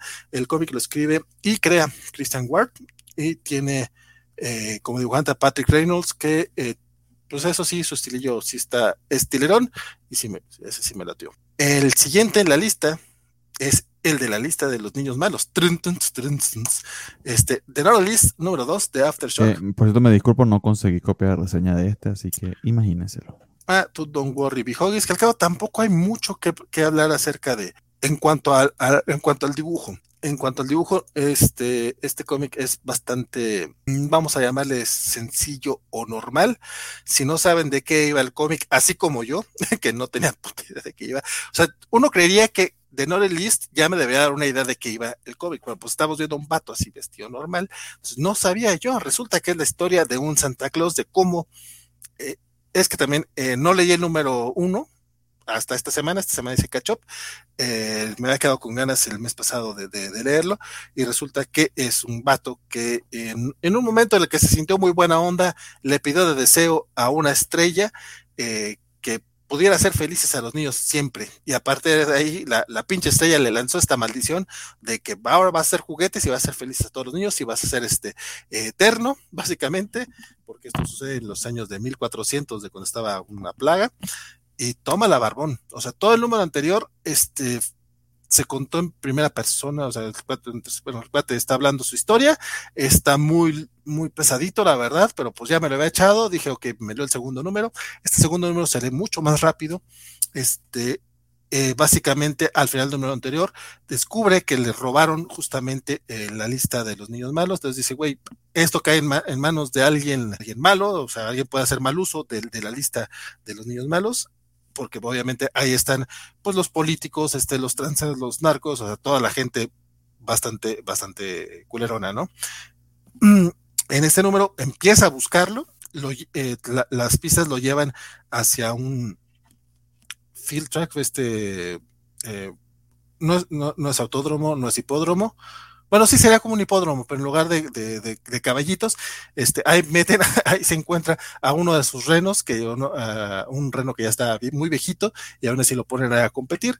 Este, está divertido el giro, pero todavía no me queda muy claro este, cuál es el tono del cómic, porque todos se lo están tomando muy en serio, pero no deja de ser un poco gracioso, ridículo. O sea, no es, no es farsa como tal, no es comedia, o sea, podría ser comedia negra, pero el cómic como tal no me encantó. Me sorprendió porque no sabía de qué iba, entonces fue ah, está cagadito. Sería de estos cómics que está bien para leer si tienes algún servicio de, lectura que, que no te cueste mucho más, como los de Comixology, que a lo mejor estos puedan venir incluidos, pero yo no, no metería mi lana en, en, un TPB en español en inglés. O sea, está como bien para leerlo, pero no, no le metería lana, la verdad pues también para leerlo de pasada. Y así es, Tenori List. Espero que si alguien por acá ya lo leyó, pues luego me, platican qué les, qué les pareció. A lo mejor yo soy el que andaba de, de, malas esta semanita. Sin embargo, el que sí me está gustando un chingo es Newborn. Que los primeros cinco números son muy autoconclusivos, pero ya estos últimos dos llevan, llevan correlación, lo cual para mí fue un, un, ay, qué bueno que leí el sexto, porque iba a leer nada más el siete, se los juro que nada más iba a leer el siete, porque dije, que al cabo son autoconclusivos, no importa, pero ajá, esta es continuación directa del anterior porque en el, número anterior nos vimos una, historia de Emily, la sidekick de, de, Newborn, de que en, algún momento cuando estaba en la academia de policía, este, no en la loca academia de policía, sino en la de verdad, el, la, perdón, el, mató por accidente a una persona que estaba bulleando a un amigo de ella. Entonces, ese, ese güey que mataron era hijo de unos mafiosos, lo desaparecieron, nunca nadie supo nada pero ahora, en este, que ahora ya está trabajando con Newborn, de repente su amigo de la academia, que ahora es policía y que sigue siendo un babosón, pues básicamente la vende, o sea, vende la información y dicen, ¿saben que Ella hace años mató a su hijo mafioso y pues básicamente esa es la atención, es todo lo que está sucediendo en ese séptimo número, que sigue bien chingón. El arte de Jacob Phillips está eh, muy, muy en, o sea, es como el, el, tipo de arte perfecto para ese tipo de historia. Chips Darsky aquí nos, nos aquí leemos al Chips Darsky que está todo, todo noir. Este, y muy chingón. La verdad es que Newborn es este cómic que de este sí pienso comprar, por ejemplo, este cuando salga ya el tomo eh, recopilatorio bonito, pasta dura, este sí me lo voy a comprar porque en serio eh, me tardé un rato en leerlo, me tardé mucho en, en, en, animarme a leerlo y no me arrepiento de haberle entrado. Es uno de los mejores cómics que están saliendo actualmente y creo que hemos hablado poco de él. Este Bernardo sí le estaba dando, sí le ha dedicado algunos números a Newborn, mm. compadre, cuando hagas tu catch up. Desde el principio, pero sí me faltan el 6 y el 7. Le perdí un poquito el rumbo, pero. Sí, sí, sí. pero sí me los primeros, los primeros cinco me gustaron bastante. Creo que te va a gustar bastante. No te preocupes, no, no, no te spoilé tanto. Pensé que se había leído el sexto, perdón. Este, pero muy, muy buenos. Este, sobre todo la manera en la que cuentan el sexto está muy, muy chida. Y seguimos con el güey de Chips Darsky, porque ese muchacho anda con todo, anda bateando por todas partes y toca el número 13 de Stillwater, que por cierto, no, sé si ya lo saben ustedes, yo me enteré esta semana porque esta semana no hice cacho, bueno, no hice cacho porque resulta que ya había leído los números anteriores, pero también empecé a leer este y dije, ¿qué pasó? Porque ya tenía rato que no salía, este no salía creo que desde febrero, no estoy mal, tuvimos por ahí en marzo un, no, creo que desde enero o diciembre no salía el eh, Stillwater, pero por ahí de marzo tuvimos una, una edición especial que nos contaba historias cortitas. Entonces yo la verdad estaba bien pinches perdido y me regresé dos números y resulta que ya los había leído, pero aún así, o sea, me sirvió mucho porque sí, la historia se lee mucho, mucho mejor de corrido. No sé si se acuerdan cómo estaba el desmadre, pero este, se había armado un zafarrancho, que buena palabra nos aprendimos ayer, este, un zafarrancho en el, en el rancho justamente, en el pueblo, porque la mamá de nuestro protagonista, básicamente cambió las leyes del, de la maldición del pueblo. Este pueblo, que por si no se acuerdan, este, todas, las, todas las personas que vienen ahí no pueden envejecer y no pueden morir. O sea, se regeneran de cualquier situación, o sea, así los quemen, los valen, los, los apuñalen, se caigan de, un, de una azotea. Este, eso sí sienten todo el dolor del mundo. Y ya iban a matar a su hijo, le habían sacado fuera de los límites del pueblo. Toma la barbón que se le ocurrió a la mujer agarrar el mapa original del pueblo y crecer las, las, las fronteras. Y con eso creció el pueblo. Apenas, híjole, es que es un poco spoileroso, pero si le ponen atención a, la, a la portada, no es spoiler. No me lo voy a aventar como tal. La cosa es de que eh, pues tienen que, ver, nuestros protagonistas tienen que ver cómo, que cómo salen de ese pueblo, mientras el niño y los que los que tienen el control, básicamente el gobierno, pues este, están descubriendo que, que mira, se puede cambiar esta maldición y se pueden hacer otras cosas muy divertidas. Básicamente, algo así como dicen en Los Simpson cuando, cuando están viendo este video, ese video que va para la generación X sobre, sobre los cambios de derechos, dice, si, si modificamos la, la, constitución, podemos hacer toda clase de leyes locas. Bueno, hagan de cuenta, si modifican ese mapa, pueden hacer chingos de locuras estos güeyes.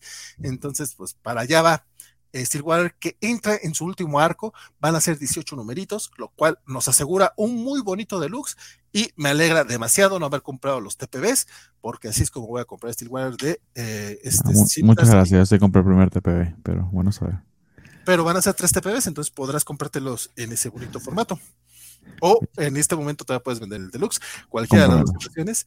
El, la verdad es que el, el comiquito este de, de y Ramón Pérez está bien chido, liro. Y llegamos a Something is Killing the Children.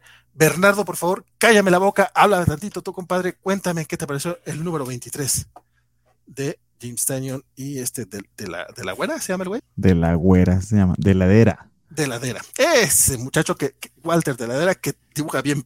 Y continúa bastante bien Something is Killing the Children. De hecho, este, este segundo, bueno, pero sí, es el segundo arco de la historia de Erika, pero por el flashback de los números intermedios.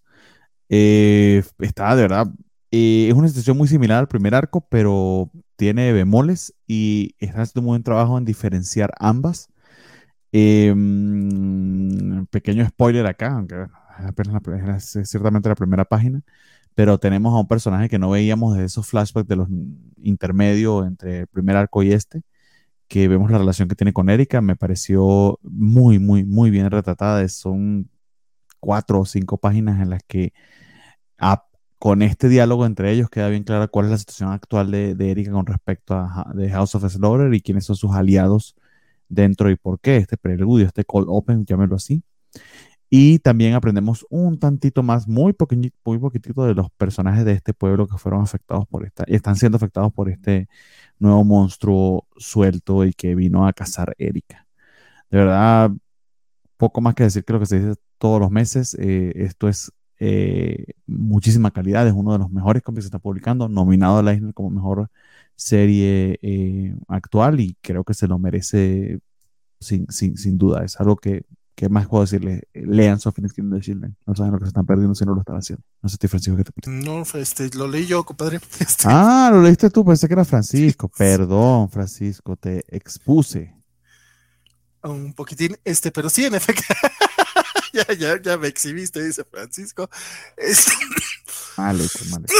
eh, de este también, este, leí los, los últimos dos Chocachop esta semana. Este, y sigue siendo muy bueno, o sea, sigue siendo Something is Cheater, está bien chingón. Eh, me gusta esta, el, primer número de este nuevo arco eh, parecía que iba a ser como medio independiente, ya, ya que llega Eric, que de repente vemos todo este rollo del, de la casa de las dagas, que también se va, no, sí son dagas, bueno, eh, de los cuchillos, o bueno, esto, esta otra casa que se va a inmiscuir y que trae una misión específicamente con Erika's Daughter, este, se ve interesantísima, pero siento que le pasa el mismo problema o problema o feeling o pues, básicamente es parte de la serie desde su inicio. Es un cómic que tienes que esperarte a que se termine el arco para poderlo leer a gusto. O sea, bueno, el arco por lo menos que se junten unos cinco o seis numeritos, porque aparte que se muy rápido, como que va pasando muy poco, es mucho de, de las relaciones. O sea, sí pasa cosas muy impactantes, se van revelando cosas, pero va, va, va, va, va lento no que, no que eso sea malo, digo que para lectura mensual nos, nos sabe igual. Leyendo los últimos tres números de corridito, lo disfruté bastantísimo. Ah, antes de entrar al programa, este, volví a abrir el cómic para recordarme cuál era, cuál específicamente ha sido el, número que leímos en esta ocasión, que es básicamente el de el regreso del, del vato este que, que le, había ayudado a Erika de, niña a, inducirla básicamente a, la, primera prueba. A él. Y no me he acordado que básicamente era eso. O sea, eso y la plática de, de Erika con el policía. Son buenas pláticas, o sea, nos van revelando cosas, pero son como, no, no, no, no es de que esté, pues eso son pláticas, o sea, y están muy bien escritas, están muy bien escritas, están muy bien dibujadas, pero creo que saben mejor si, lo, si lees varios de uno. Mm. Yo sí lo estoy viendo bien mensual. Yo, yo que leí los 15 números, este, creo, que leí como 12 números de, de un putazo la primera vez, los disfruté mucho más. Ya después, cada espera, cada mes, me, me, sí me, me, me costaba un poco, no porque fuera malo, sino porque, güey, es que quiero que avances. Pero sí, estoy de acuerdo que de las mejores series que tenemos actualmente estadounidense. Y para cerrar, este, Saga 59, que por alguna extraña razón desde el 56 no lo actualicen en mi servicio de, cómics de, reseña. Y no, he leído los últimos tres números. Mi querido Bernie, cuéntame cómo va. No me, no me eches tantos spoilers, por favor. Pero, ¿cómo va? Saga, la verdad es que. Bueno, eh, este, este, número en particular está poco spoileroso, aunque si termina cierto elemento de la saga que hemos estado leyendo. Eh, ¿Qué les puedo decir? O sea, saga es magistral, una obra maestra, valga ahí la redundancia. Entonces es difícil conseguir un número que no sume, y que no esté muy bien construido. O sea, de hecho, creo que no hay ninguno, me atrevería a decir eso, aunque puede ser que no lo esté recordando todo. Entonces aquí la historia se mueve bastante bien eh, en relación a lo que estamos conociendo de cada uno de los personajes. Eh, pero es el ritmo al que nos tienen acostumbrados Bogan y, Fiona Staples. Entonces, ¿qué decirles? Eh, es su propia cosa, pero creo que ellos sí logran un muy buen equilibrio para que cada entrega tenga, tenga su punch para continuar la historia, su revelación al final, que siempre todas la tienen, y, que siga, siga manteniendo la, gran historiota que están, que están contando. Eh, dicho todo eso, este número lo logran, pero está complicado porque este número sí está un poquito transicional, pero aún así está tan bien, ejecutado y tan bien eh, estructurado que pasa en cierta medida desapercibido. Entonces, nada, yo estoy disfrutando un montón, no entro en detalles de qué esté pasando para no spoileárselo, lo hablamos cuando lleguemos al número 60, pero sí, sí cierra algunos de los elementos que hemos visto desde, desde que volvió la saga, si mal no recuerdo, el 55. Entonces, eh, creo que en el número 60 vamos a tener un punch interesante. Se, se, se, siente esto como la calma antes de la tormenta. Entonces, sigue estando bastante, bastante bien. Yo lo sigo leyendo mes a mes y lo disfruto un montón. Que decir, les pongas el día de Legan Saga. O sea, el que no lo está haciendo, no sé qué está haciendo con su vida. Perdón, está, está, estaba viendo The Offer y otras cosas. O como, como Axel, que no le da tiempo de leer cómics, pero por ahí lo vi que se estaba bingeando Stranger Things. Ay, güey. No sé, no, sé si regresaron o no a Stranger Things. Yo también estoy dudándolo. Ahorita voy a terminarme el capítulo, que, la mitad que me faltó de Obi-Wan Kenobi. Por cierto, vean los dos capítulos de Obi-Wan Kenobi y después escuchen la covachala, no hagan como yo, que me la fui a, me como un pendejo. Pero sobre aviso no hay engaño. No, no, he hecho lo contrario. Francisco sigue vivo, espero que sí. Mm. Un momento, nada este, más. Fíjate que con Saga ya por fin me pude poner al corriente que había hecho. Bien, porque sin darme cuenta me tiró un spoiler ahí en una de las. Ah, bueno, un spoiler antes de los 55 números en uno de los paneles que pasé. Ah, este, estaba escribiendo en Twitter, entonces no alcancé a ver nada, este, afortunadamente, pero, pero sí, no, agradezco mucho cuando empezaron a hablar del 56, que hablaban acerca de algo que pasaba, ah, no, el 50, cuando hablaron del 55, que hablaban algo que había pasado en el 54, me acuerdo que mencionaron acerca de algo en particular que dije, no me acuerdo de eso, y de hecho no, no, no lo había leído, este, vi varios momentos que estarían hablando de este, estarían hablando de este, y no, no, no, cuando sucede. cuando, llegas, tú sabes, ah, ok, ya sé que Seas mamón, y aparte, ese número eh, rojo con la portada y todo. Está hermosísimo todo el pinche número. Qué, qué buena es pinche saga. Este, este, este Esa, revelación a mí me dejó impactado, así boquiabierto y, y mirando hacia, hacia arriba, que lo que leía en físico, recuerdo estando aquí, en, ya, ya habiendo llegado a México, que quedé un rato con esa página abierta, que es verdaderamente impactante. Entonces esa experiencia, no robársela a los demás, creo que es muy importante. Sí, sí, sí, no, estoy muy de acuerdo. Este, por eso sí, trate de no, de no esperarla, pero sí pónganse al corriente con Saga. Este, yo de esta nueva etapa me leí 55, 56, entonces estoy tres, tres por detrás. Si no, si no se ponen al corriente en mi servicio, este voy a tener que buscar otro. De hecho, ya había encontrado otro, pero no me gustó tanto. Entonces, pero sí, para el siguiente número vendré ya con los. Puede usar, puede usar mi servicio, no tengo problema. Yo te paso la suscripción que no cuesta nada. Después checamos, después checamos eso como yo. Y pues, pues se, se tocaron muchos cómics y estamos terminando temprano. Qué bien. Porque yo me estoy muriendo, amigos. Desde que tengo problemas del estómago no tomo café y ya no aguanto después de las después de las 10 me estoy muriendo y aquí son un cuarto para la una, así que no sé cómo estoy vivo. Fíjate nomás, compadre. Entonces, pues vamos a justamente a anuncios parroquiales, recomendaciones, si están viendo algo que quieran este, recomendar, este, así rápidamente, y despedidas, mi querido Bernie, venga, véngase de ahí. A ver, qué decirles, eh, ¿qué he visto esta semana que me ha llamado la atención? Eh, el especial de comedia de Ricky Gervais está graciosito, me gustó, está muy, muy, muy, muy Ricky Gervais, pero si te gusta su humor creo que lo vas a disfrutar un montón. Entonces vea lo que ya se estrenó en Netflix. ¿Qué otra cosa vi esta semana que me llamó la atención? Nada en particular que recuerdo en este momento. Obi-Wan, vayan a ver Obi-Wan. Y, ya, eh, nos vemos el lunes en la Covacha Anime. Vamos a seguir hablando de animes de la temporada. Eh, tiene una exclusiva, vamos a hablar de mm, eh, Comic and Communicate, The Executioner a Way of Life. Y no me acuerdo de las otras dos, pero un par de otras series que están estrenando esta temporada. Entonces nos vean los lunes a las 9 de la noche.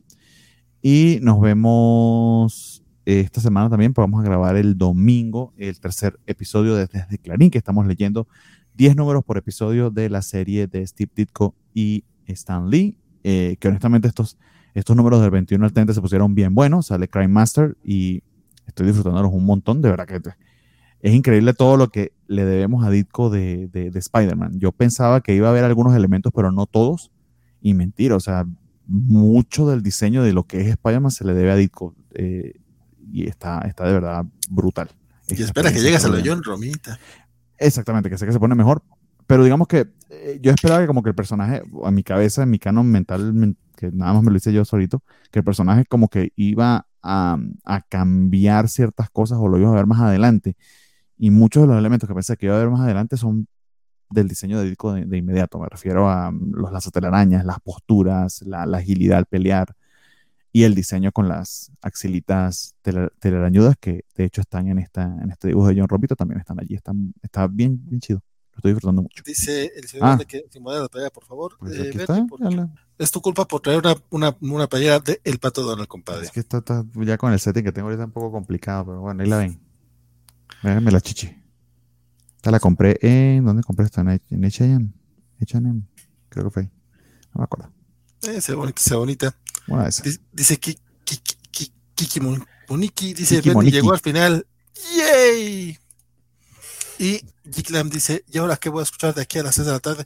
No te apures, Giclam, ahorita Francisco. a dormir. hacemos algo. No, no es cierto, Francisco también ya trae como mucho sueñito. Compadre, últimos comentarios, redes, sociales, eh, sugerencias, son tus ya me, estoy, ya me estoy desvielando bien macizo. Este, pues muchas gracias, chavos, gracias por estar aquí, gracias por escucharnos, gracias por pasarla bien. Pues eso, eh, sigan leyendo comiquitos, ahí les recomendé yo este cómic de Carta Blanca de Jordi Lafebre, que ahorita pueden encontrar relativamente baratón en Busca Libre. Y si no quieren leer Busca Libre, busquen Contrapaso de Teresa Valero, que también lo pueden encontrar bastante baratito en Busca Libre. Y este, y pues eso, esperar que, que, ocurre. Sabemos comentado la semana pasada que Panini ya anunció la llegada de Pluto de Naoki Urasawa, ya también prende bastante. Ojalá eh, el estreno del anime de Urusei Yatsura eh, impulse un poco que, que tal vez Panini diga, pues vamos a sacar el manga, ojalá tengamos el manga de solo en México, así como tuvimos Ranma, como tuvimos Inuyasha, ojalá tengamos también a, a, Adam en México. Y este, ahorita, no les quiero decir que la vean ahorita, porque es el error que yo cometí, yo creí que ya había terminado The Offer. Nos faltan cuatro capítulos. Tres, porque ya salió el 7. Ya salió el 7. Salió hoy. Este, bueno, ayer más bien. Ahorita lo voy a checar. Este, pero sí fue así de, estoy bien picado porque no me dijeron que era semanal. Y entonces ya no está padre. Este, espero ver eh, qué onda con el Stranger Things estos días. Eh, vean, vayan a ver Stranger New Worlds, que está también bien padriuris. Este, ¿qué más? Esto, eh, Obi-Wan, claro. Este, Chip and Dale, vean Chip and Dale, porque está, está muy buenaza. Pregunta que le hago a Valentín, aprovechando lo tengo aquí, qué carajo. Eh, ¿Qué pasa con Superman de Lois? Estoy esperando el nuevo capítulo y esa madre no estrena. Está en hiatus. Este, pausa. Esperamos pronto, pronto regrese. Ok. Sí, sí. De hecho, ¿qué te digo? Francisco por eso no la está viendo, es como que está esperando a que, a que continúe. Sí, ya me mal acostumbré. Fíjate que si fuera semanal no tendría bronca, pero después de la primera pausa, sí fue como de, ¿sabes qué? No, no, no voy a aguantar así. Entonces, mejor ah. estoy esperando que se acabe la temporada para aventármela porque. A mí, a mí, a mí me pasó que eh, no, o sea, después de la primera temporada no la vi y vi estos 11 capítulos de, de, corrido y ahora veo que como que las pausas son así medio atemporáneas. Sí, son como dos capítulos y luego dos, tres semanas. O más, yo creo que ya lleva un mes. Me que sí. Sí, sí, ya tiene, ya tiene un ratote y es, y es una maldita lástima. Este, pero está África hoy, si quieres entrarle en HBO. Ah, sí, sí, sí me gusta, pero no sé. Bien picuda y este yo creo que eso es todo lo que podría yo decirles. Este, gracias por acompañarnos. Muchas gracias, Valentín, por la invitación. Muchas gracias, Bernardo. El domingo Kobayashi Maru. Ah, eh, eh, sí, eso que dijo Valentín. El domingo este, vamos a estar en Kobayashi Maru hablando del cuarto episodio de, de Strange New Worlds, que estuvo bien picudo. Está bien picudazo, vayan ustedes a verlo porque está bien bueno. Y además vamos a comentar el episodio de Space Seed de serie original, que es donde aparece por primera vez Canon y Singh, y el episodio Doctor Bashina, I Presume de Space Nine, donde vemos un poquito las consecuencias de lo que pasó después de la creación de Canon y Entonces, pues vayan ustedes a, echar un ojito también a esos episodios. Ahí está todos los datos en el Twitter de la Covacha, por si quieren ir a verlos. Y este, ya, muchas gracias. Este comentario final dice Lo bueno es que aún alcancé al cierre del programa. Descansen, don Francisco Bernardo de Vale. Gracias por el programa de hoy. Muchas gracias, don Félix. Gracias a ti, Félix, siempre. Geek dice, vamos a ver Chippy Chop. Félix dice, Dale, por Dios. Gracias por el Chip and Dale, don Francisco, Mr. Max, Luchamex e Isaías están muy contentos, dice Félix, y también dice que lo bueno es que, ah, ah bueno, de hecho fue lo mismo, es que bueno que, nos, que Pero no, no, Félix, no hubo Chip and Dale porque así traigo pantalones y además eh, la, garrita que tengo ahorita para el celular sí la apaña bien. Chip and Dale reveló los calzones de Francisco definitivamente. No, no, no, no, voy a ir a ver ese tengo pantalones. Bueno, el Chip también está chidísimo esta película. Está muy, muy divertida, sobre todo para gente de nuestra edad. Dice Eliseo de que gracias por avisar, que porque está a punto de entrarle a The Offer. Yo tengo rato, o sea, toda la semana, porque lo descubrí creo que el lunes, y la, así como tú, y está bien chingona. Es que, es que además, ¿sabes qué? ¿Sabes qué pasa? Es, es, eh, eh, básicamente es una serie para mí, güey. Es puro chisme, carnal. Es, es, es, como, es como la. Ajá, es como los de American Crime Story, güey.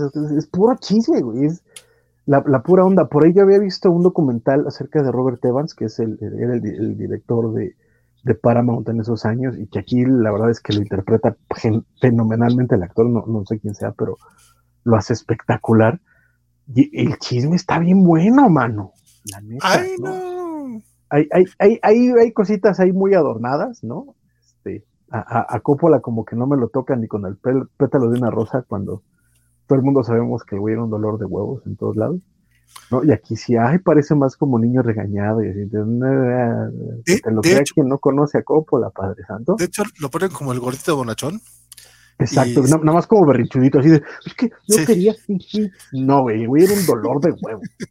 Pero, este, pero como creo que es el único que queda vivo de, los que están hablando ahí, entonces ah, no, no, esto, Pachino, de Yankee. Bueno, de ah, los, de, los importantes, sí, sí, pero, de los que sí te están contando la historia, güey, porque Pachino nada más aparece ahí al fondo y también súper buena onda. Ah, pinche vivo. Oye, pero, pero, pero, qué, qué, buena, qué buena imitación de, de Pachino de esa época. Sí. Y el no, y, incluso Pratt, la de Brando. Sí. Y yo no, la neta, no me lo esperaba. No y lo sé de qué no sé de qué hablado, amigos.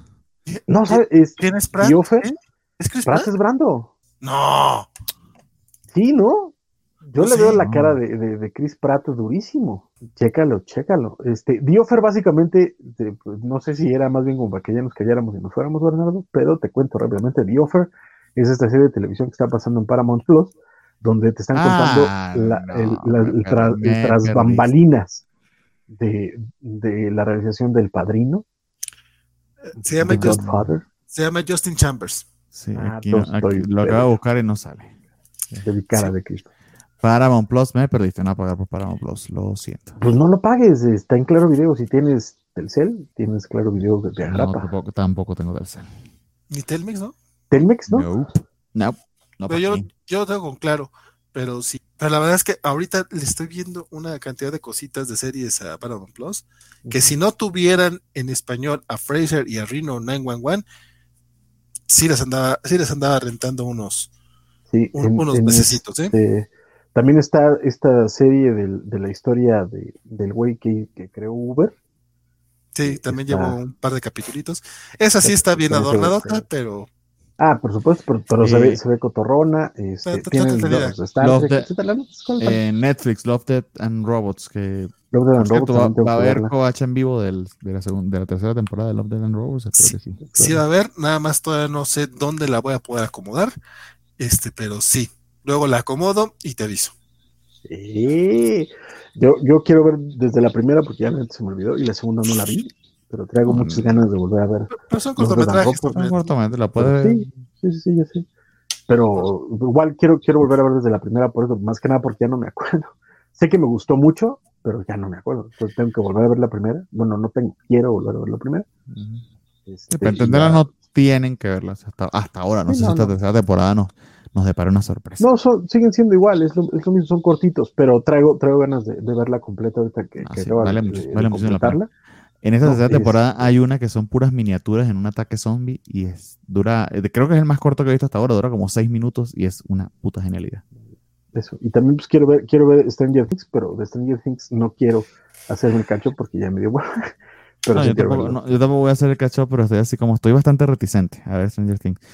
Y sigue Netflix con su necesidad de lanzar todo al mismo tiempo. O sea, se lanzó completa la temporada. No, sé no, no, no, no, lanzó la primera parte de la temporada. ¿En serio? Yo leí que era todo completo. No, ah, bueno, no, en es, okay, es, es todo completo por la primera parte. Ajá. Pero, pero la, y en julio sale la segunda parte de la temporada. Que creo pero que están perdiendo suscriptores y demás y ya tiene que ver con que ellos no sueltan ese pedo. Yo creo, a mí la neta me gusta más el sistema de Netflix que el semanal, la neta. Esto murió, amigo. Let it go, let it go. Vamos a dormir. No, pues, creo, creo, creo que el binge watching todavía es, es viable. El problema es el mame en las series más populares, que, que, les gusta hacerlo semanal. Pero, por ejemplo, hay otras series que no les está jalando el, semanal tampoco. Entonces, habrá que ver qué es lo que ocurre. Pero Netflix, a mí me, me gusta que saquen las, las temporadas de golpes a mí no me molesta, pero sí, sí puede ser complicado porque luego, sobre todo, como bien dice Bernardo hace rato, o sea, si, él tiene este bronca obsesivo compulsivo, pues va a querer primero ver toda esa antes de ver otras cosas. Entonces, sí, entiendo eso. Lo siento así, lo, yo lo siento así, como que cuando, cuando sale semanal, tengo una cita semanal para ir y, la ve, y verla. Como me pasa con Obi-Wan, y la veo. Me pasó con Bad Batch también. ¿Qué me pasa con eh, precisamente Clone Wars y Rebels, que están completas en, es que para después. Igual me pasa con las cosas que con Stranger Things para después, para después. Funciona en cierta medida el tenerlo de qué tanto de qué tanto te interese, o sea, al final del día puedes hacer puedes hacer lo mismo con, con Clone Wars o con Rebels o con Bad Batch, es decir, pues, me pongo el este día de Sí, pero el este hecho de que se esté ahí, ahí, es donde la publicidad funciona conmigo, no, no estoy diciendo que sea correcto o no, o sea, se me funciona conmigo que me, me hace que me sienta porque es el nuevo y todo el mundo va a estar hablando de eso. Porque es el mame. Eh, eh, creo que creo que creo que las series más populares es lo que les funciona, el mame pero el grueso de las series no tendría por qué ser así. Me decía, me, decía hace poco este, este Isaac, este detalle de que luego nosotros vamos con el mame y con lo que está en internet y el boss y la fregada, pero Netflix va a lanzar creo que la, como la séptima o octava temporada de, de Grace and Frankie, que es esta serie con Jane Fonda, que, que, no hay como un boss, no hay como nada, pero es la, la más longeva, tiene como casi 200 capítulos, y es de las más vistas, pero pues no, no la estamos platicando, entonces a lo mejor. Exacto, yo, yo vi la primera y que recuerdo que me gustó, pero ya, ya, no, ya no le volví a agarrar el hilo. Pero es eso, o sea, hay series que están ahí y que tienen muchísimas vistas y todo, pero no, no tienen el mame. La onda es que Star Wars, Marvel, etcétera, eh, las, las comiqueras son las que viven de Y un hecho también es que ellos están perdiendo suscriptores. La razón puede que parte sea esto o que sean otros motivos, pero están perdiendo. Yo no, yo no creo porque durante mucho tiempo el, el, binge watching fue, fue lo que mantuvo a Netflix. De hecho, otros servicios que lanzaban semanalmente no lo estaba viendo tan bien como el binge watching de Netflix. la, combinación de contenido y fuerza de las marcas es lo que está haciendo que los competidores de Netflix pues, ya le están comiendo parte del mandado, sin duda. Sí, por supuesto. Yo le voy al, precio de la suscripción, la neta. Que en, mi, en mi caso fue eso el precio, la mamonería que se les está notando al rollo de que te quieren cobrar extra, ¿no? Que es como, y creo que, y creo, un montón, y creo que el momento en que se, el, como dicen, la, el nail on the coffin, o sea, lo que va a terminar de matarlos, si es que lo hacen, que lo han estado amenazando con rumores, no sé si sean cierto pero, o no, es cuando empiecen a monitorear eh, el uso de contraseñas compartidas en diferentes países. Ahí la gente va a huir. Sí, eh, creo que la onda es esa, que Netflix se confió demasiado en ser el líder y no se puso, no tomó en cuenta que HBO y Disney sobre todo que tenían... le pasó, lo de Blockbuster cuando no quiso aliarse con ellos. Exacto, que de, nuevo eh, Disney y HBO que son los que tienen las licencias más fuertes, de pronto bajaron precios durísimo y empezaron a subir contenido para lo pendejo y, este, y les empezó a comer el mandado, porque al final de cuentas lo que la gente quiere es el mame. O sea, lo, más popular y por lo que vas a pagar es el mame. Y ahorita, ahorita, ahorita, Disney, Marvel, este, HBO es lo que tiene el mame, el, el Pregúntale a HBO cuando, no era cuando era HBO solo, pregúntale por Game of Thrones. O sea, es una cosa brutal y era porque era el mame, la serie la que tenía que hablar todo el mundo. Sí, sí, totalmente. Que, que obviamente a mí no me gusta por el precio, ya dije que fue la razón, pero también Disney, HBO, bueno, HBO, Discovery, Warner, este, hasta, hasta Paramount, ¿no? Entonces, o sea, son estas empresas que quieren tantas otras cosas de donde sacan dinero, entonces ahorita el streaming pueden ofrecerlo. En dos, tres años seguramente no va a ser igual. en, lo que en, lo que matan a Netflix, porque Netflix pues no tiene de otro más que las Es que fue eso, es que fue eso. La, la estrategia clara de las productoras, de los estudios, fue vamos a matar a Netflix.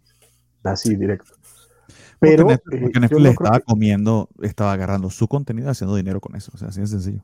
Sí, claro, pero también era, eh, pero no es, no es como que se lo estuvieran tomando de a gratis, ¿eh? O sea, le, estaban pagando la lana y eran negociaciones bastante claras y donde ellos firmaban de, de común acuerdo. O sea, al final de cuentas, Netflix. Probablemente, probablemente, yo siento, aquí estoy logrando que medio lo subestimaron al principio y. Ah, claro, sí, pero por supuesto. Porque además Netflix, la, la ventaja que tuvo al principio es que se vendió como un servicio de catálogo y como servicio de catálogo, su onda es voy a, voy a poner todo el, el, pues eso, el catálogo de los grandes estudios a un buen precio en, mi, plataforma, pero cuando empezó a producir y les empezó a quitar eh, eh, tanto público a, a, los otros, fue cuando dijeron, oye, nosotros podemos estar haciendo esa lana. Y el problema es ese, que de pronto Netflix creció tanto que se confió de ser el líder que no, no vio la competencia. Y la apuesta del grueso de los otros estudios fue vamos a poner nuestro servicio para no estar en Netflix y lo, lo tumbamos. Cuando tumben a Netflix, van a ajustar precio a huevo y entonces vamos a empezar a ver precios de 300 pesos por servicios. Oye, por cierto, este, bueno, eh, últimos comentarios porque ya pasamos de las tres horas. Y, Creo que eran esos. Estábamos en los últimos comentarios cuando no, últimos comentarios de la gente, porque siguieron comentando. Ah, ah, sí, date, date, date. Porque lo bueno es que Aguaco nos dice que el episodio 3 de, de, Robots de la primera temporada sí tiene conexión con uno de la tercera, para que hagan ese, ese, ese catch-up. Bueno, al menos vean el tercer episodio de la primera temporada. ¿Te dice de fuertes declaraciones qué? Lo que pasa es que el señor Galde dijo que, este, sí, yo también, igual que Bernie, si la liberan toda, eh, si, la liberan toda y me gusta, si me gusta mucho, bien atascada, me la viento de un jalón, dijo Elizabeth Walde, lo cual es que voy con esas fuertes declaraciones. Pues sabes qué, sabes yo, yo empiezo, yo empiezo a pensar que, que, Elizabeth lo hace a propósito. Exacto. Yo no sé, pero es muy natural. A mí también si me gusta, me atasco, pero durísimo. Y te un jalón, vámonos. La avienta de jalón también. ¿Cómo no? Vámonos. bueno, dices que Mario Rodríguez nos dice que les gusta el mamo. ¿Lo recuerdan? Tremendo cómic. Kiki Moniki nos dice que Disney. Y mamo arriba, mamo abajo, se te olvidó. Cada quien, yo no sé. Kiki Moniki dice que Disney es cuenta familiar para una serie a la semana que veo cuando va bien. Sí, no, totalmente. Félix nos dice que escuchó un rumor de que cada episodio de Stranger Things tiene un presupuesto de 30 millones de dólares cada uno. No lo sé, compadre, pero sí sé que están alrededor de, una hora o más cada episodio. Digo, una hora y cuarto, por ahí. Es que tiene que ser así porque no han contado una mierda. Eso es lo que da rabia a esa puta serie.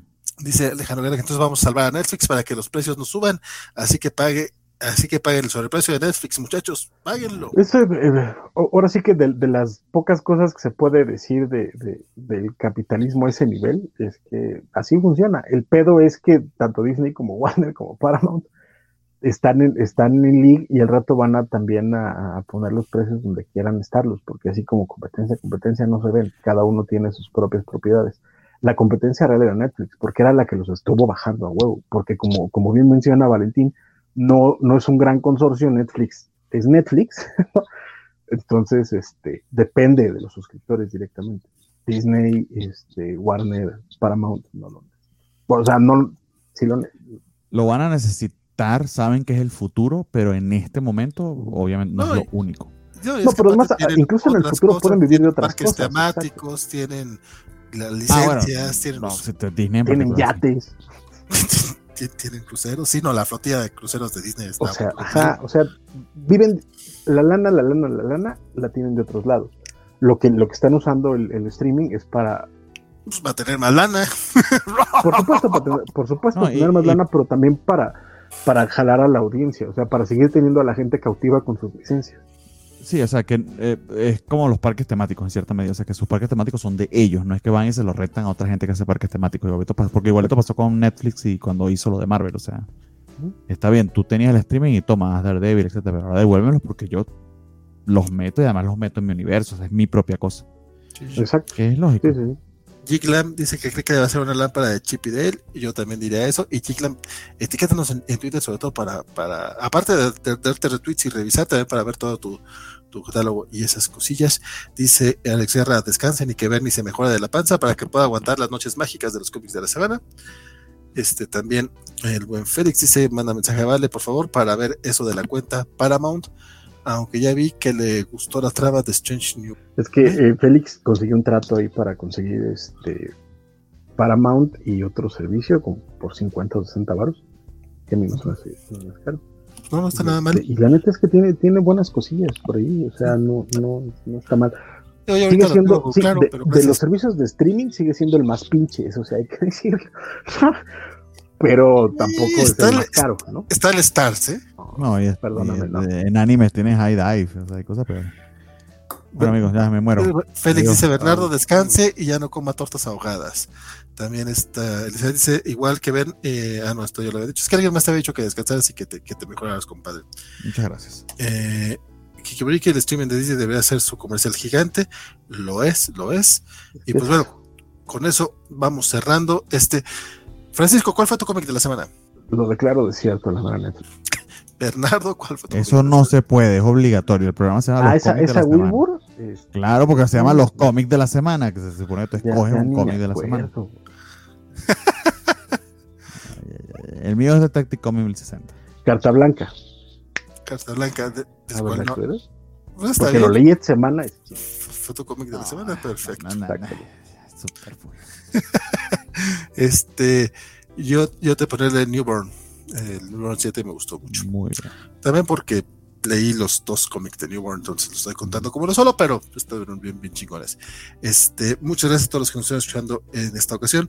Muchas gracias a todos los que están todavía platicando acá con nosotros, como Kiki Boniki, como Félix el Cedural de Mario Rodríguez, Caguaco Alex Guerra, y también a los que se, se estuvieron eh, conectando durante el programa, nuestro querido Rodrigo Díaz, el tío Coy, eh, Diego Brizón, obviamente también Cristian Baca, Rabia Starks, Mixly, todos ustedes, muchas, muchas gracias. Y a ustedes que aparte, eh, quizá, no, quizá no nos comentaron, pero nos están escuchando también, muchas, muchas gracias por estar aquí con nosotros y estar ñoñando con la covacha. Muchas gracias Bernardo, muchas gracias Francisco y eh, pues mi nombre fue Valentín García, espero que lo esté haciendo la próxima vez que nos veamos. Seguramente tendremos noticias la próxima semana y tendremos también ahí, ah, de hecho el próximo jueves tenemos especial de Jurassic World Dominio, este, para que eh, vayan al cine el miércoles, y platicar aquí, con todos nosotros, echar el chisme y viernes de los cómics de la semana.